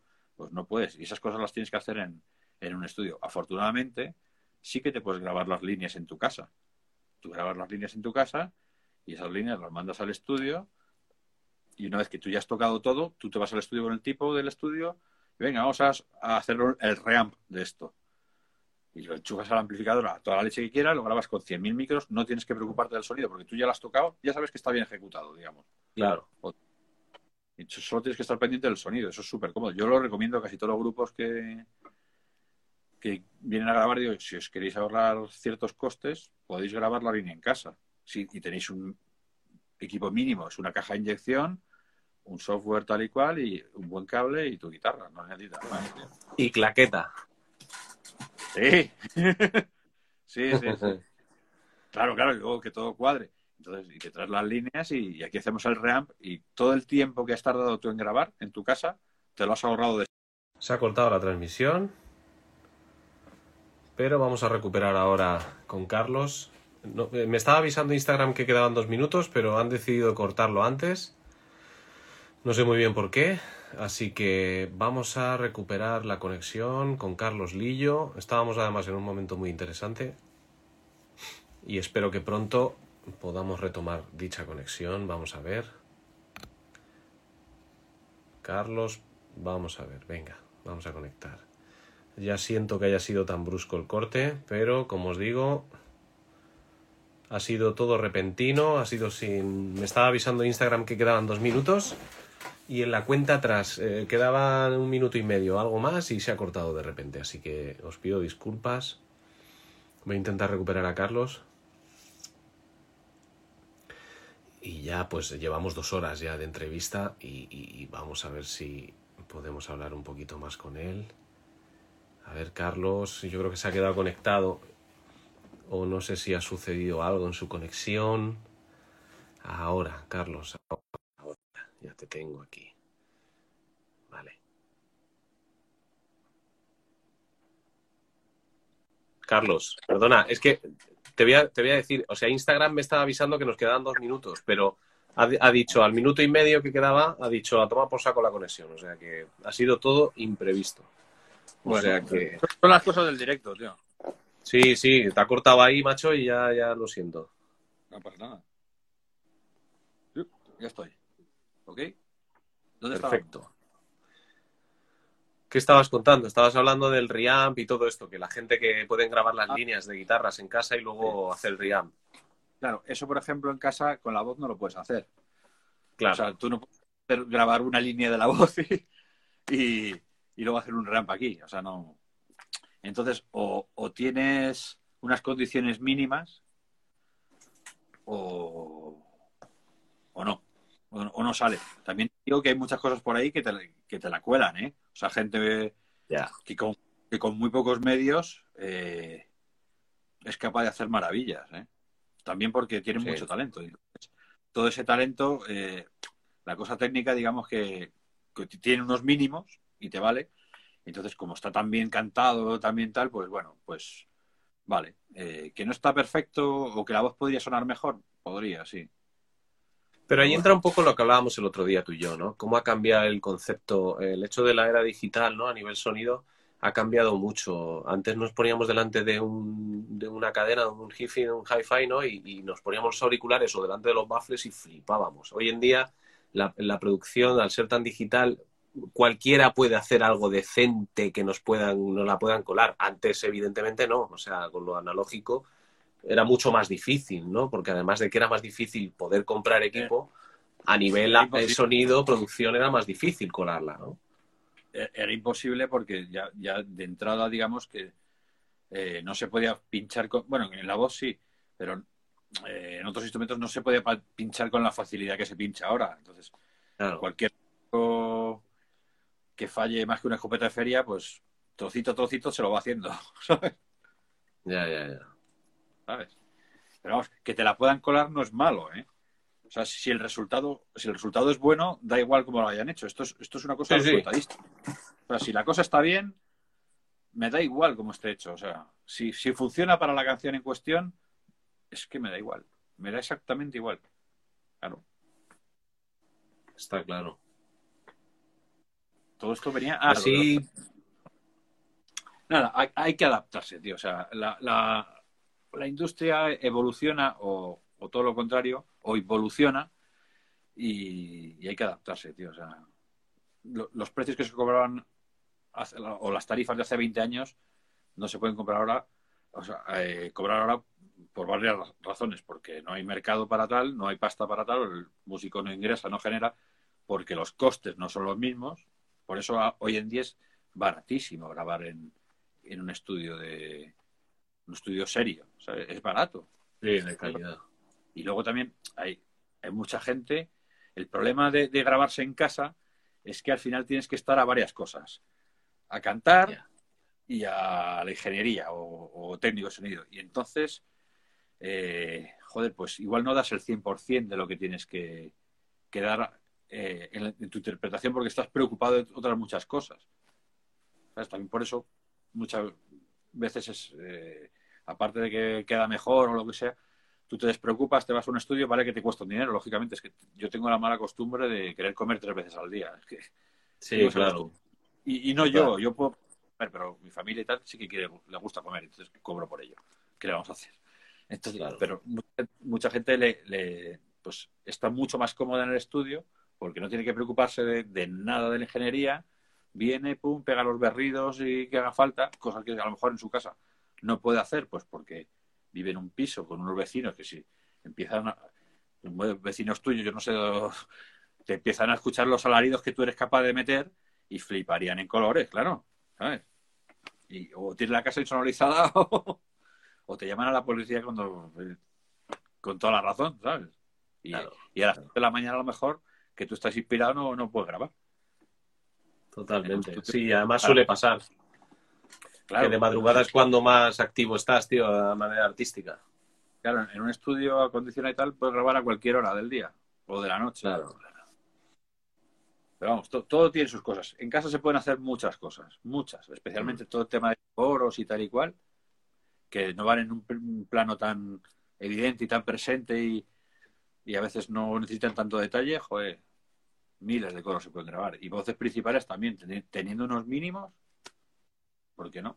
Por poder se puede. Hombre, desde mi punto de vista, siempre te voy a decir, es mejor hacerlo en un estudio. Y si es el mío, ya no te digo más. Pero vamos, que por poder se puede. Claro que se puede. Esto no se podía hace Hace no mucho no se podía. Y ahora sí, y, además es que ahora va a ser hasta una necesidad por, por el tema este de los encierros. Bueno, ha sido y está siendo una. Muchísimos músicos, eh, muchos, sobre todo pues metales, guitarristas, tal y cual. Eh, lo que pasa es que con los metales pasa un poco lo mismo. Tienes una sala un poquito tal. Claro. Bien. O, porque una trompeta genera muchos, muchos dBs, ¿eh? Cuando estás soplando ahí de verdad. Y también otra cosa que necesitas, aparte de no molestar, es que no te molesten. Claro. lo de antes, el, silencio. O sea, necesitas silencio y tranquilidad. Y tú estás grabando y de repente te, entra el crío, oye papá, o, oye mamá, que son las que me quiero en la piscina, no sé qué, o yo qué sé, lo que sea, o a comer. Total, Estás, en medio de la toma perfecta, ¿sabes? Joder, hijo mío, te quiero un montón, pero más fastidia la toma. todo, tiene su cosa. en un estudio estás, estás, estás en un entorno controlado, tal y cual, hecho es profeso para lo que tienes que hacer, y esa es la, una de las ventajas y que un micrófono, porque tú en tu casa tienes un micrófono y para un tema en concreto a lo mejor pues no funciona bien, por lo que sea. En un estudio dices, bueno, es que este micro no funciona, pues no hay problema. O te cambio el micro de sitio, o, te, pongo la magia. La magia que hay en un estudio, eso no se consigue en ningún otro lado, tío. Eso es. Bueno, en, casa lo bueno que tienes es que estás tranquilo y nadie te está mirando. Ya, bueno. Eso, a veces también es una ventaja para según quién. Todo, claro es como, yo qué sé, tío, si quieres, tú también te puedes sacar una muela en tu casa. sí, claro. Y, te la sacas. Pero lo suyo es ir a un dentista, pues. Claro. Claro, nos ha jodido. A ver, pero yo es que para mí, para mí ir a un estudio es un ritual. O sea, es decir, vas a lo que vas. O sea, vas a lo que vas y lo puedes hacer. O sea, tienes que dar lo mejor, pasártelo bien y disfrutarlo y vas a gritar lo que haga falta. Vas Además estás con los compañeros, con ahí esa, eso no pasa en una casa ni en otro lado. Sí, sí, sí. y es que esas son cosas que luego recuerdas toda la vida, ¿eh? Tanto las buenas experiencias como las malas. Malas experiencias en estudios hay también, lógicamente. ¿eh? Sí, claro. Un estudio no es la panacea para. O sea, no siempre son las cosas bien. ¿eh? a veces hay muchas movidas, pero, pero sí son experiencias, tío. O sea, no sé. Yo creo que, que, se hace todo. Eh, aparte de la calidad sónica final y todo lo que tú quieras, es eso, lo que has dicho, el ambiente. Joder, es como irte de excursión con, con tus colegas, tío. sí, sí, verdad. De los grupos son colegas, tío. En la mayoría de las, de las ocasiones, tío. Porque la cantidad de tiempo que pasas con ellos, al final. Aunque tú quieras ser un, aunque sea un músico de, estos de, un mercenario que llaman, si al final tú eres mercenario de un, de un, solo grupo o lo que sea, van a ser tus colegas por, por mucho tú, que tú quieras ser una parte independiente. ¿eh? Al final, pues, pues, joder, convives con esa gente y el hecho de ir a todos a un estudio a grabar y tal igual y sacar un trabajo adelante entre todos, pues joder, eso está bien, tío. Yo te hablo desde el punto de vista de cuando yo grababa como músico y tal igual, molaba, a mí me encantaba, tío. Eso que era, era, estresante, digamos, ¿no? Pero, o sea, porque era una responsabilidad, te estaba jugando tus cuartos, no sé qué, no sé cuántos. Pero yo una cosa que nunca hacía era mirar el reloj, macho, en el estudio, porque si yo contaba las horas que pasaban y tal y cual, ya, ya empezabas con la cabeza a, pensar en lo que no tenías que pensar. Y al final es contraproducente. Yo iba a lo mío, me lo preparaba lo mejor posible y, ya está, tío. Yo el primer disco que grabé, no, el primer disco, entre comillas, eh, tocando la batería, creo que eran, no sé, 10, 11 temas, me parece que me los casqué en un día. Joder. Sonorización incluida. O sea, Llegar al estudio, montar la batería, los micros, pim pam, pim pam, y creo que me los casqué en un día si no recuerdo mal. Manolo se acordará mejor que yo. O sea que tú además de tener mentalidad de batería, tenías mentalidad de estudio. O sea, tú ya era algo que... Yo lo que sabía es que, es que eso me costaba dinero y yo por aquel entonces eh, el dinero lo sacaba haciendo trabajitos de... Yo, joder, es que yo tenía, no sé, 20 años. O, Yo no estaba en el mundo laboral todavía, estaría estudiando o lo que fuese. Y, entonces había que aprovechar el tiempo, tío. Entonces no puedes ir al estudio con las cosas sin preparar, tío. Y sí, pero no todo el mundo piensa como tú, Carlos. No todo el mundo piensa como tú. Tú ya eres, un, eres un tío ordenado y que te gusta... Pues, eh, pero yo es mi recomendación, tío. O sea, cuanto más preparado vayas, mejor va a ir todo, tío. Es que lo normal es que siempre las cosas, que los horarios no se cumplan. Es que es lo normal, porque siempre hay problemas. Partiendo de eso Claro, eh, siempre te vas a retrasar, pues porque, yo qué sé, o te pones nervioso, o no te sale una parte, o tienes un día malo, o lo que sea. Y con eso hay que contar. Pero cuanto mejor preparado vayas, menos movilidades va a haber. Si es que es de cajón, tío. Es de cajón. Claro que Hay sí. que ir siempre y además contento, tío. Y otra cosa importantísima, los egos fuera, tío. O sea, Totalmente. Que quedan en la puerta del estudio porque eh, se trata de la canción en cuestión o el tema. O sea, todos tenemos nuestro ego, los técnicos incluidos. Pero eso hay que intentar. O sea, hay, que centrarse que lo importante es la canción. No los guay, los botones, ni mira qué micro más chulo. No, no, no. tío. Eso, es- no vale para nada. O sea, Sí, tenéis una psicología particular los técnicos de estudio, muchísimo, y los productores. Bueno, pero hay que tenerla, tío. O sea, esto es una cosa Claro. creativa, artística, tal y cual, en la que hay mucha emoción, porque la hay, y mucha tensión, porque la hay. Y bueno, eh, la labor muchas veces de un técnico también es psicológica, o de un productor, ¿eh? De, joder, de tranquilizar a la gente, o, o de, de estimularles de según qué forma, o incluso a veces de cabrear a alguien, que me ha pasado de tener que cabrear a algún cantante, pues porque la canción requería un nivel de cabreo. Y yo qué sé, eso se hace. eso se hace y, y, a- en el momento a veces no, no se entiende y la gente te, te- vamos, te crucifica. Este hijo de tal que, que- que está diciendo. Y, y luego resulta que hacen la toma y tal con ese cabreo que tienen hacia ti. Y has visto cómo mola, ¿no? O sea, y, has picado. y encima has picado. O sea, esto es como lo de vamos a probar sonido que no te estoy grabando. Y, Sí, sí, sí, sí. lo mismo, tío. Hay que aprovechar Venga, pasa al Cualquier- siguiente tema. claro, cualquier cosita para, para. Si la cosa sale, pues ala, venga. Cualquier artimaña Sí. es buena si, si el resultado es bueno. Eso es Claro, lo importante que salga, venga. Es que es así. Sí, sí. Pues nada, Carlos, no sé si quieres añadir algo. Pues nada, tío, que mucha, pues mucha suerte para todos, tío. No, no, no. Y hay- hay- a, cuidarse, a hacer Sí. mucha música, a ser posible buena. Cuéntanos, cuéntanos dónde está tu estudio. ¿Dónde está tu estudio? Cuéntanos. Yo eh, está en Pozuelo, en la zona de la estación, en Pozuelo de Alarcón, en Madrid. Y, y nada, la verdad es que esta es mi segunda casa, macho. Bueno, yo diría casi que la primera, porque paso muchas más horas aquí que en mi casa de, de lejos. Ya, o sea. Pero, ya, ya, totalmente. pero bueno, como es como, lo bueno es eso, que, que- o sea, paso las mismas horas que pasaba antes en el otro estudio, que era una cochambre comparado con esto, lógicamente, pero menos mal que, tu- que pude tener eso y mi- mis padres me lo permitieron, que esa es otra. Pero aquí, como se está muy cómodo y tal, y tu aire acondicionado y tu extracción de, de aire y renovación y tal, pues joder, aquí pasan las horas y no te das ni cuenta, macho. No, no hay Sí, la verdad que además es es súper agradable, el estudio nuevo es muy bonito, es amplio y tienes un ambiente muy sano. No- allí. yo voy aquí, yo creo que son siete años, tío. O sea, que, Claro. que el tiempo está volando, ¿eh? O sea, Sí, porque yo lo del corte inglés me acuerdo que fue, yo todavía vivía en Madrid y esto fue hace ocho o nueve años, ¿eh? te diría yo. tanto no creo. Yo, cre- yo creo que esto se terminó en el 2013, tío. Creo. ¿eh? Pues. Sí, pero- y, fue, y fue muy al principio, ¿eh? Claro, claro, creo- tú llevabas allí poco ya. segunda o la tercera grabación que hice en este estudio nuevo, Pues mira, ¿sabes? Creo. O sea, y pues fue- piensa fue- por ahí, ¿eh? Porque 4, 4, 8 yo diría que por lo menos nueve años hace. No lo sé. Mucho, mucho me parece, ¿eh? porque esto, yo desde luego, esto lo terminé en el, en el 12 o en el 13.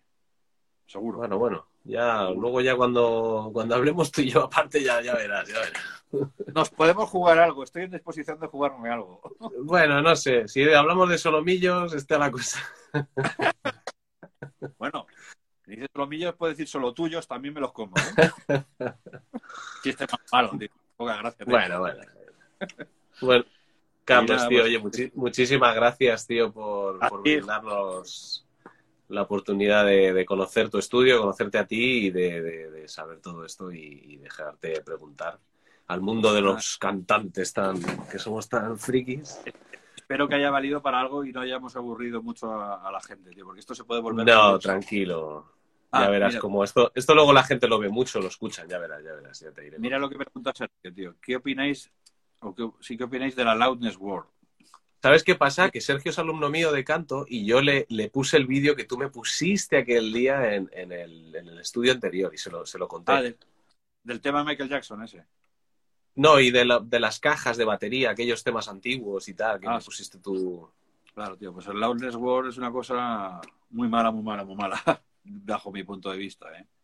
Pero, pues eso se trata, básicamente lo que ha pasado en estos últimos 20 años es que la dinámica de toda la música pop, rock, tal, se ha reducido una burrada, o sea, ya, ya no hay dinámica, tío, que es una parte fundamental de la música, o sea, la música es altura, timbre, notas y sil- silencio, tío, y dinámica, y ya no hay dinámica, o sea, están los discos a 5 dBs RMS de, de media, o a menos 5, perdón, quiero decir.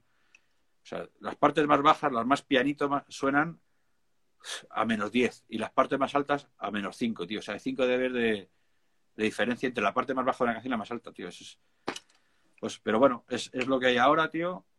Eh, no sé.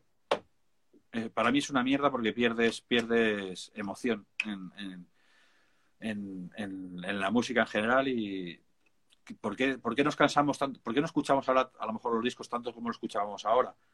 No me meto que si las canciones son mejores o peores, porque hay canciones buenísimas también. Sí. Tío, yo creo que por- porque este mastering al que estamos acostumbrados ahora mismo, tan apretado y todo sonando tan fuerte, eso fatiga, tío. Es que es fatiga, macho. Sí. Tú te pones un disco de... Es que no voy a decir nadie, tío, pero... Porque casi todos estamos ahí. Eh, y a la tercera canción, joder, es que no te... No te dan ganas de escuchar más, tío. Sí, te satura los oídos, tío. Está todo muy, muy bestia, muy, y también muy hiriente, y mu- mucho agudo, y, y eso, y eso cansa, tío. A mí me cansa, vamos. No es porque las canciones sean peores ahora que las de antes. eh, no es una cuestión de nostalgia, pero es que no tienes eso, tío. Un ejemplo muy claro, macho, ahora que se ha muerto el pobrecito de Eddie Van Halen, tío. El Jump. Ese tema de Jump. Tío, tú escuchas la batería y, y no siempre está el bombo ahí, pum, pum, que lo oyes que te cagas en cada golpe. Cuando hace un acento, se oye que hace pum y le mete. Y eso está ahí. ¿Sabes? Y cuando hay un acento, hay un acento de verdad. Y ahora no, ahora todos son acentos. Con lo cual no hay acentos. O sea, si todos son acentos, no hay acentos. Porque, porque para que algo est- esté alto, por comparación, otra cosa tiene que estar baja. Y si todo lo tenemos aquí, en este margen, macho, en lugar de tenerlo en esto, además es que es, que es un, es un sinsentido. Ahora que tenemos una tecnología con muchísimo rango dinámico, con bajísimo ruido, joder, es el momento de explotar eso, tío. O sea, Es cuando menos que- se aprovecha, totalmente. Claro.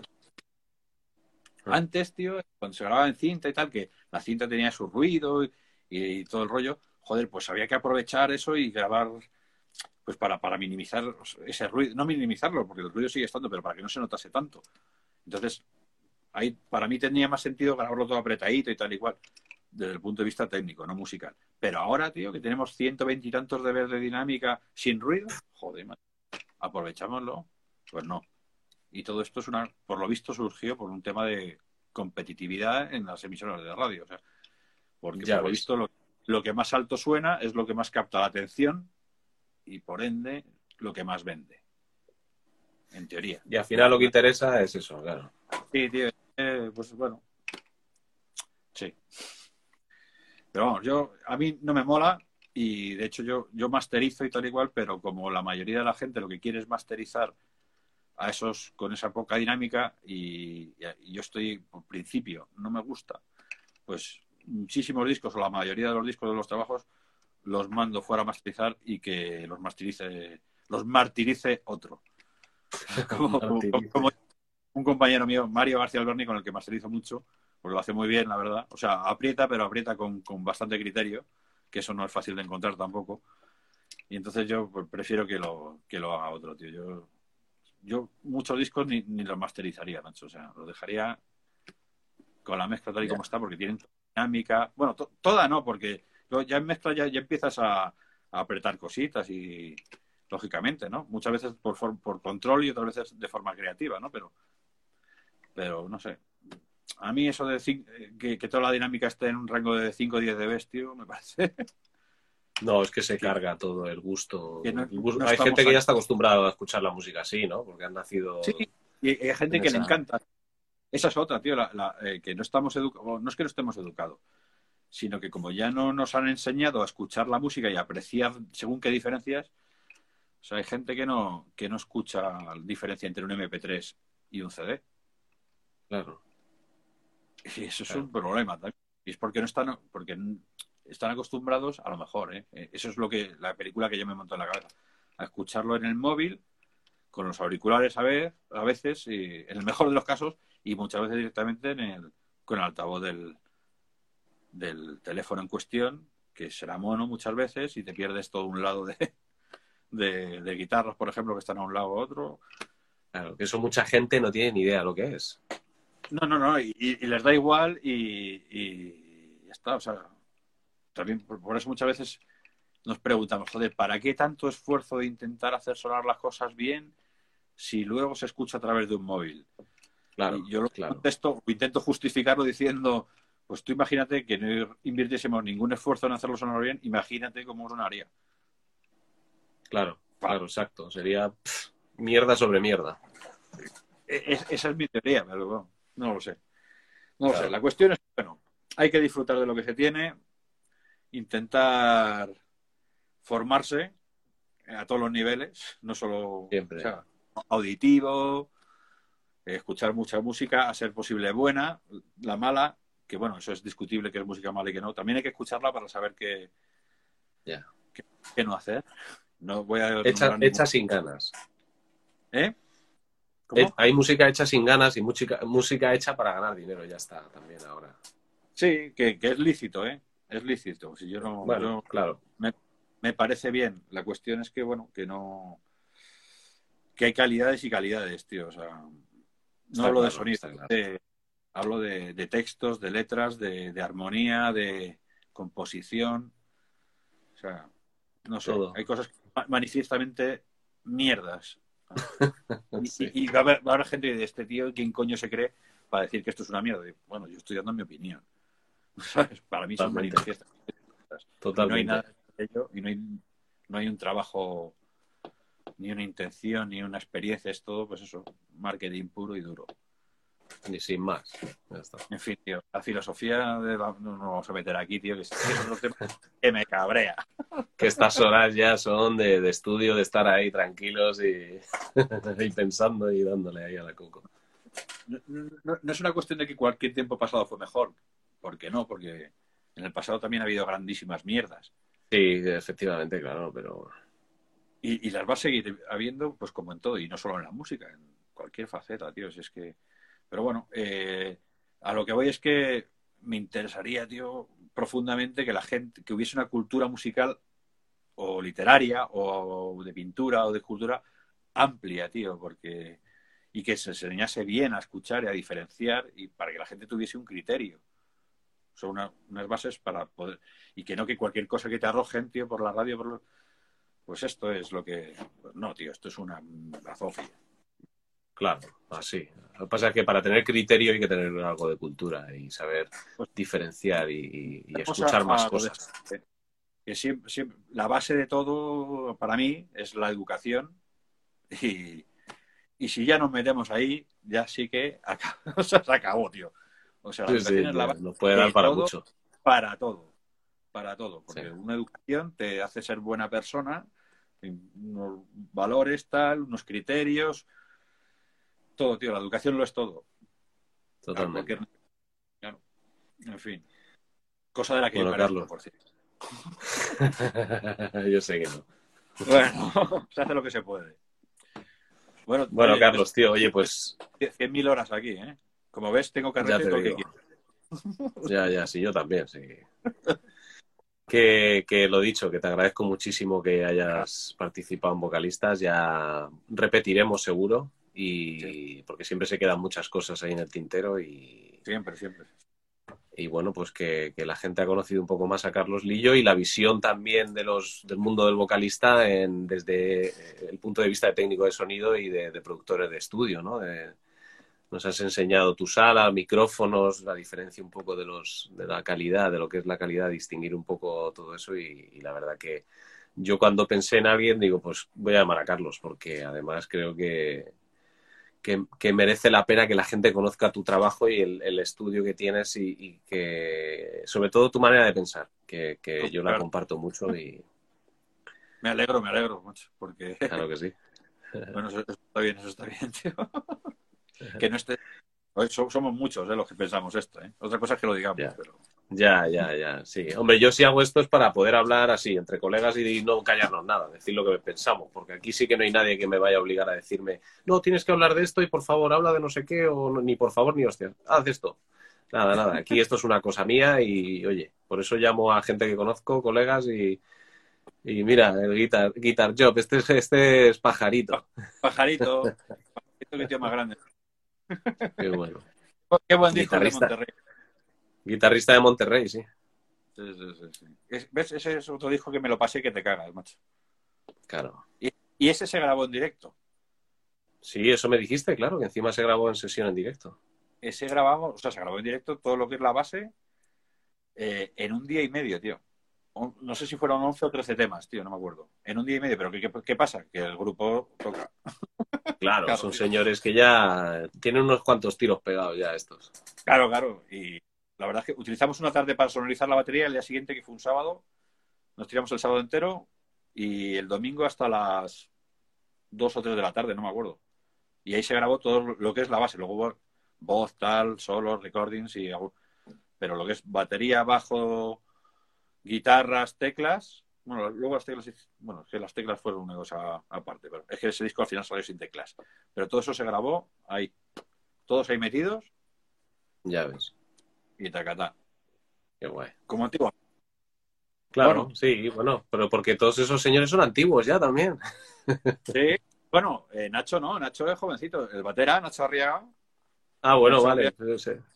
es, es jovencito. Pero- es que, bueno, pero toca O lo mucho, hace como ellos o... toca mucho, toca mucho. Ahí, ahí tocaban todo mucho. Ahí- Sí. Y sabían a lo que van, ¿sabes? Y te- lo tenían claro, que es lo que hemos hablado. Saben a lo que van y... Es lo que hay. Es lo que hay. Bueno, Carlos, pues lo dicho, te mando un abrazo muy fuerte y, y nada, que a ver si pronto nos vemos en persona, tío. Ojalá que, que Sí, todo señor. esto del coronavirus se vaya ya rápido y que podamos movernos más fácilmente y, y- y yo- me surja la posibilidad de bajar a Madrid y verte. ¿Eh? Estoy en un, todavía no confinado, pero al tiempo, al tiempo. Bueno, bueno, déjate, déjate. A ver si no llegas a casa hoy, ¿eh? Por eso. Ya ves. bueno, mucha suerte a todos. Hay que cuidarse y a disfrutar de lo que lo que venga. Eso es. Bueno, Carlos, Venga. te mando un abrazo muy fuerte. Muchas gracias. Venga, guapo. Hasta Hasta luego.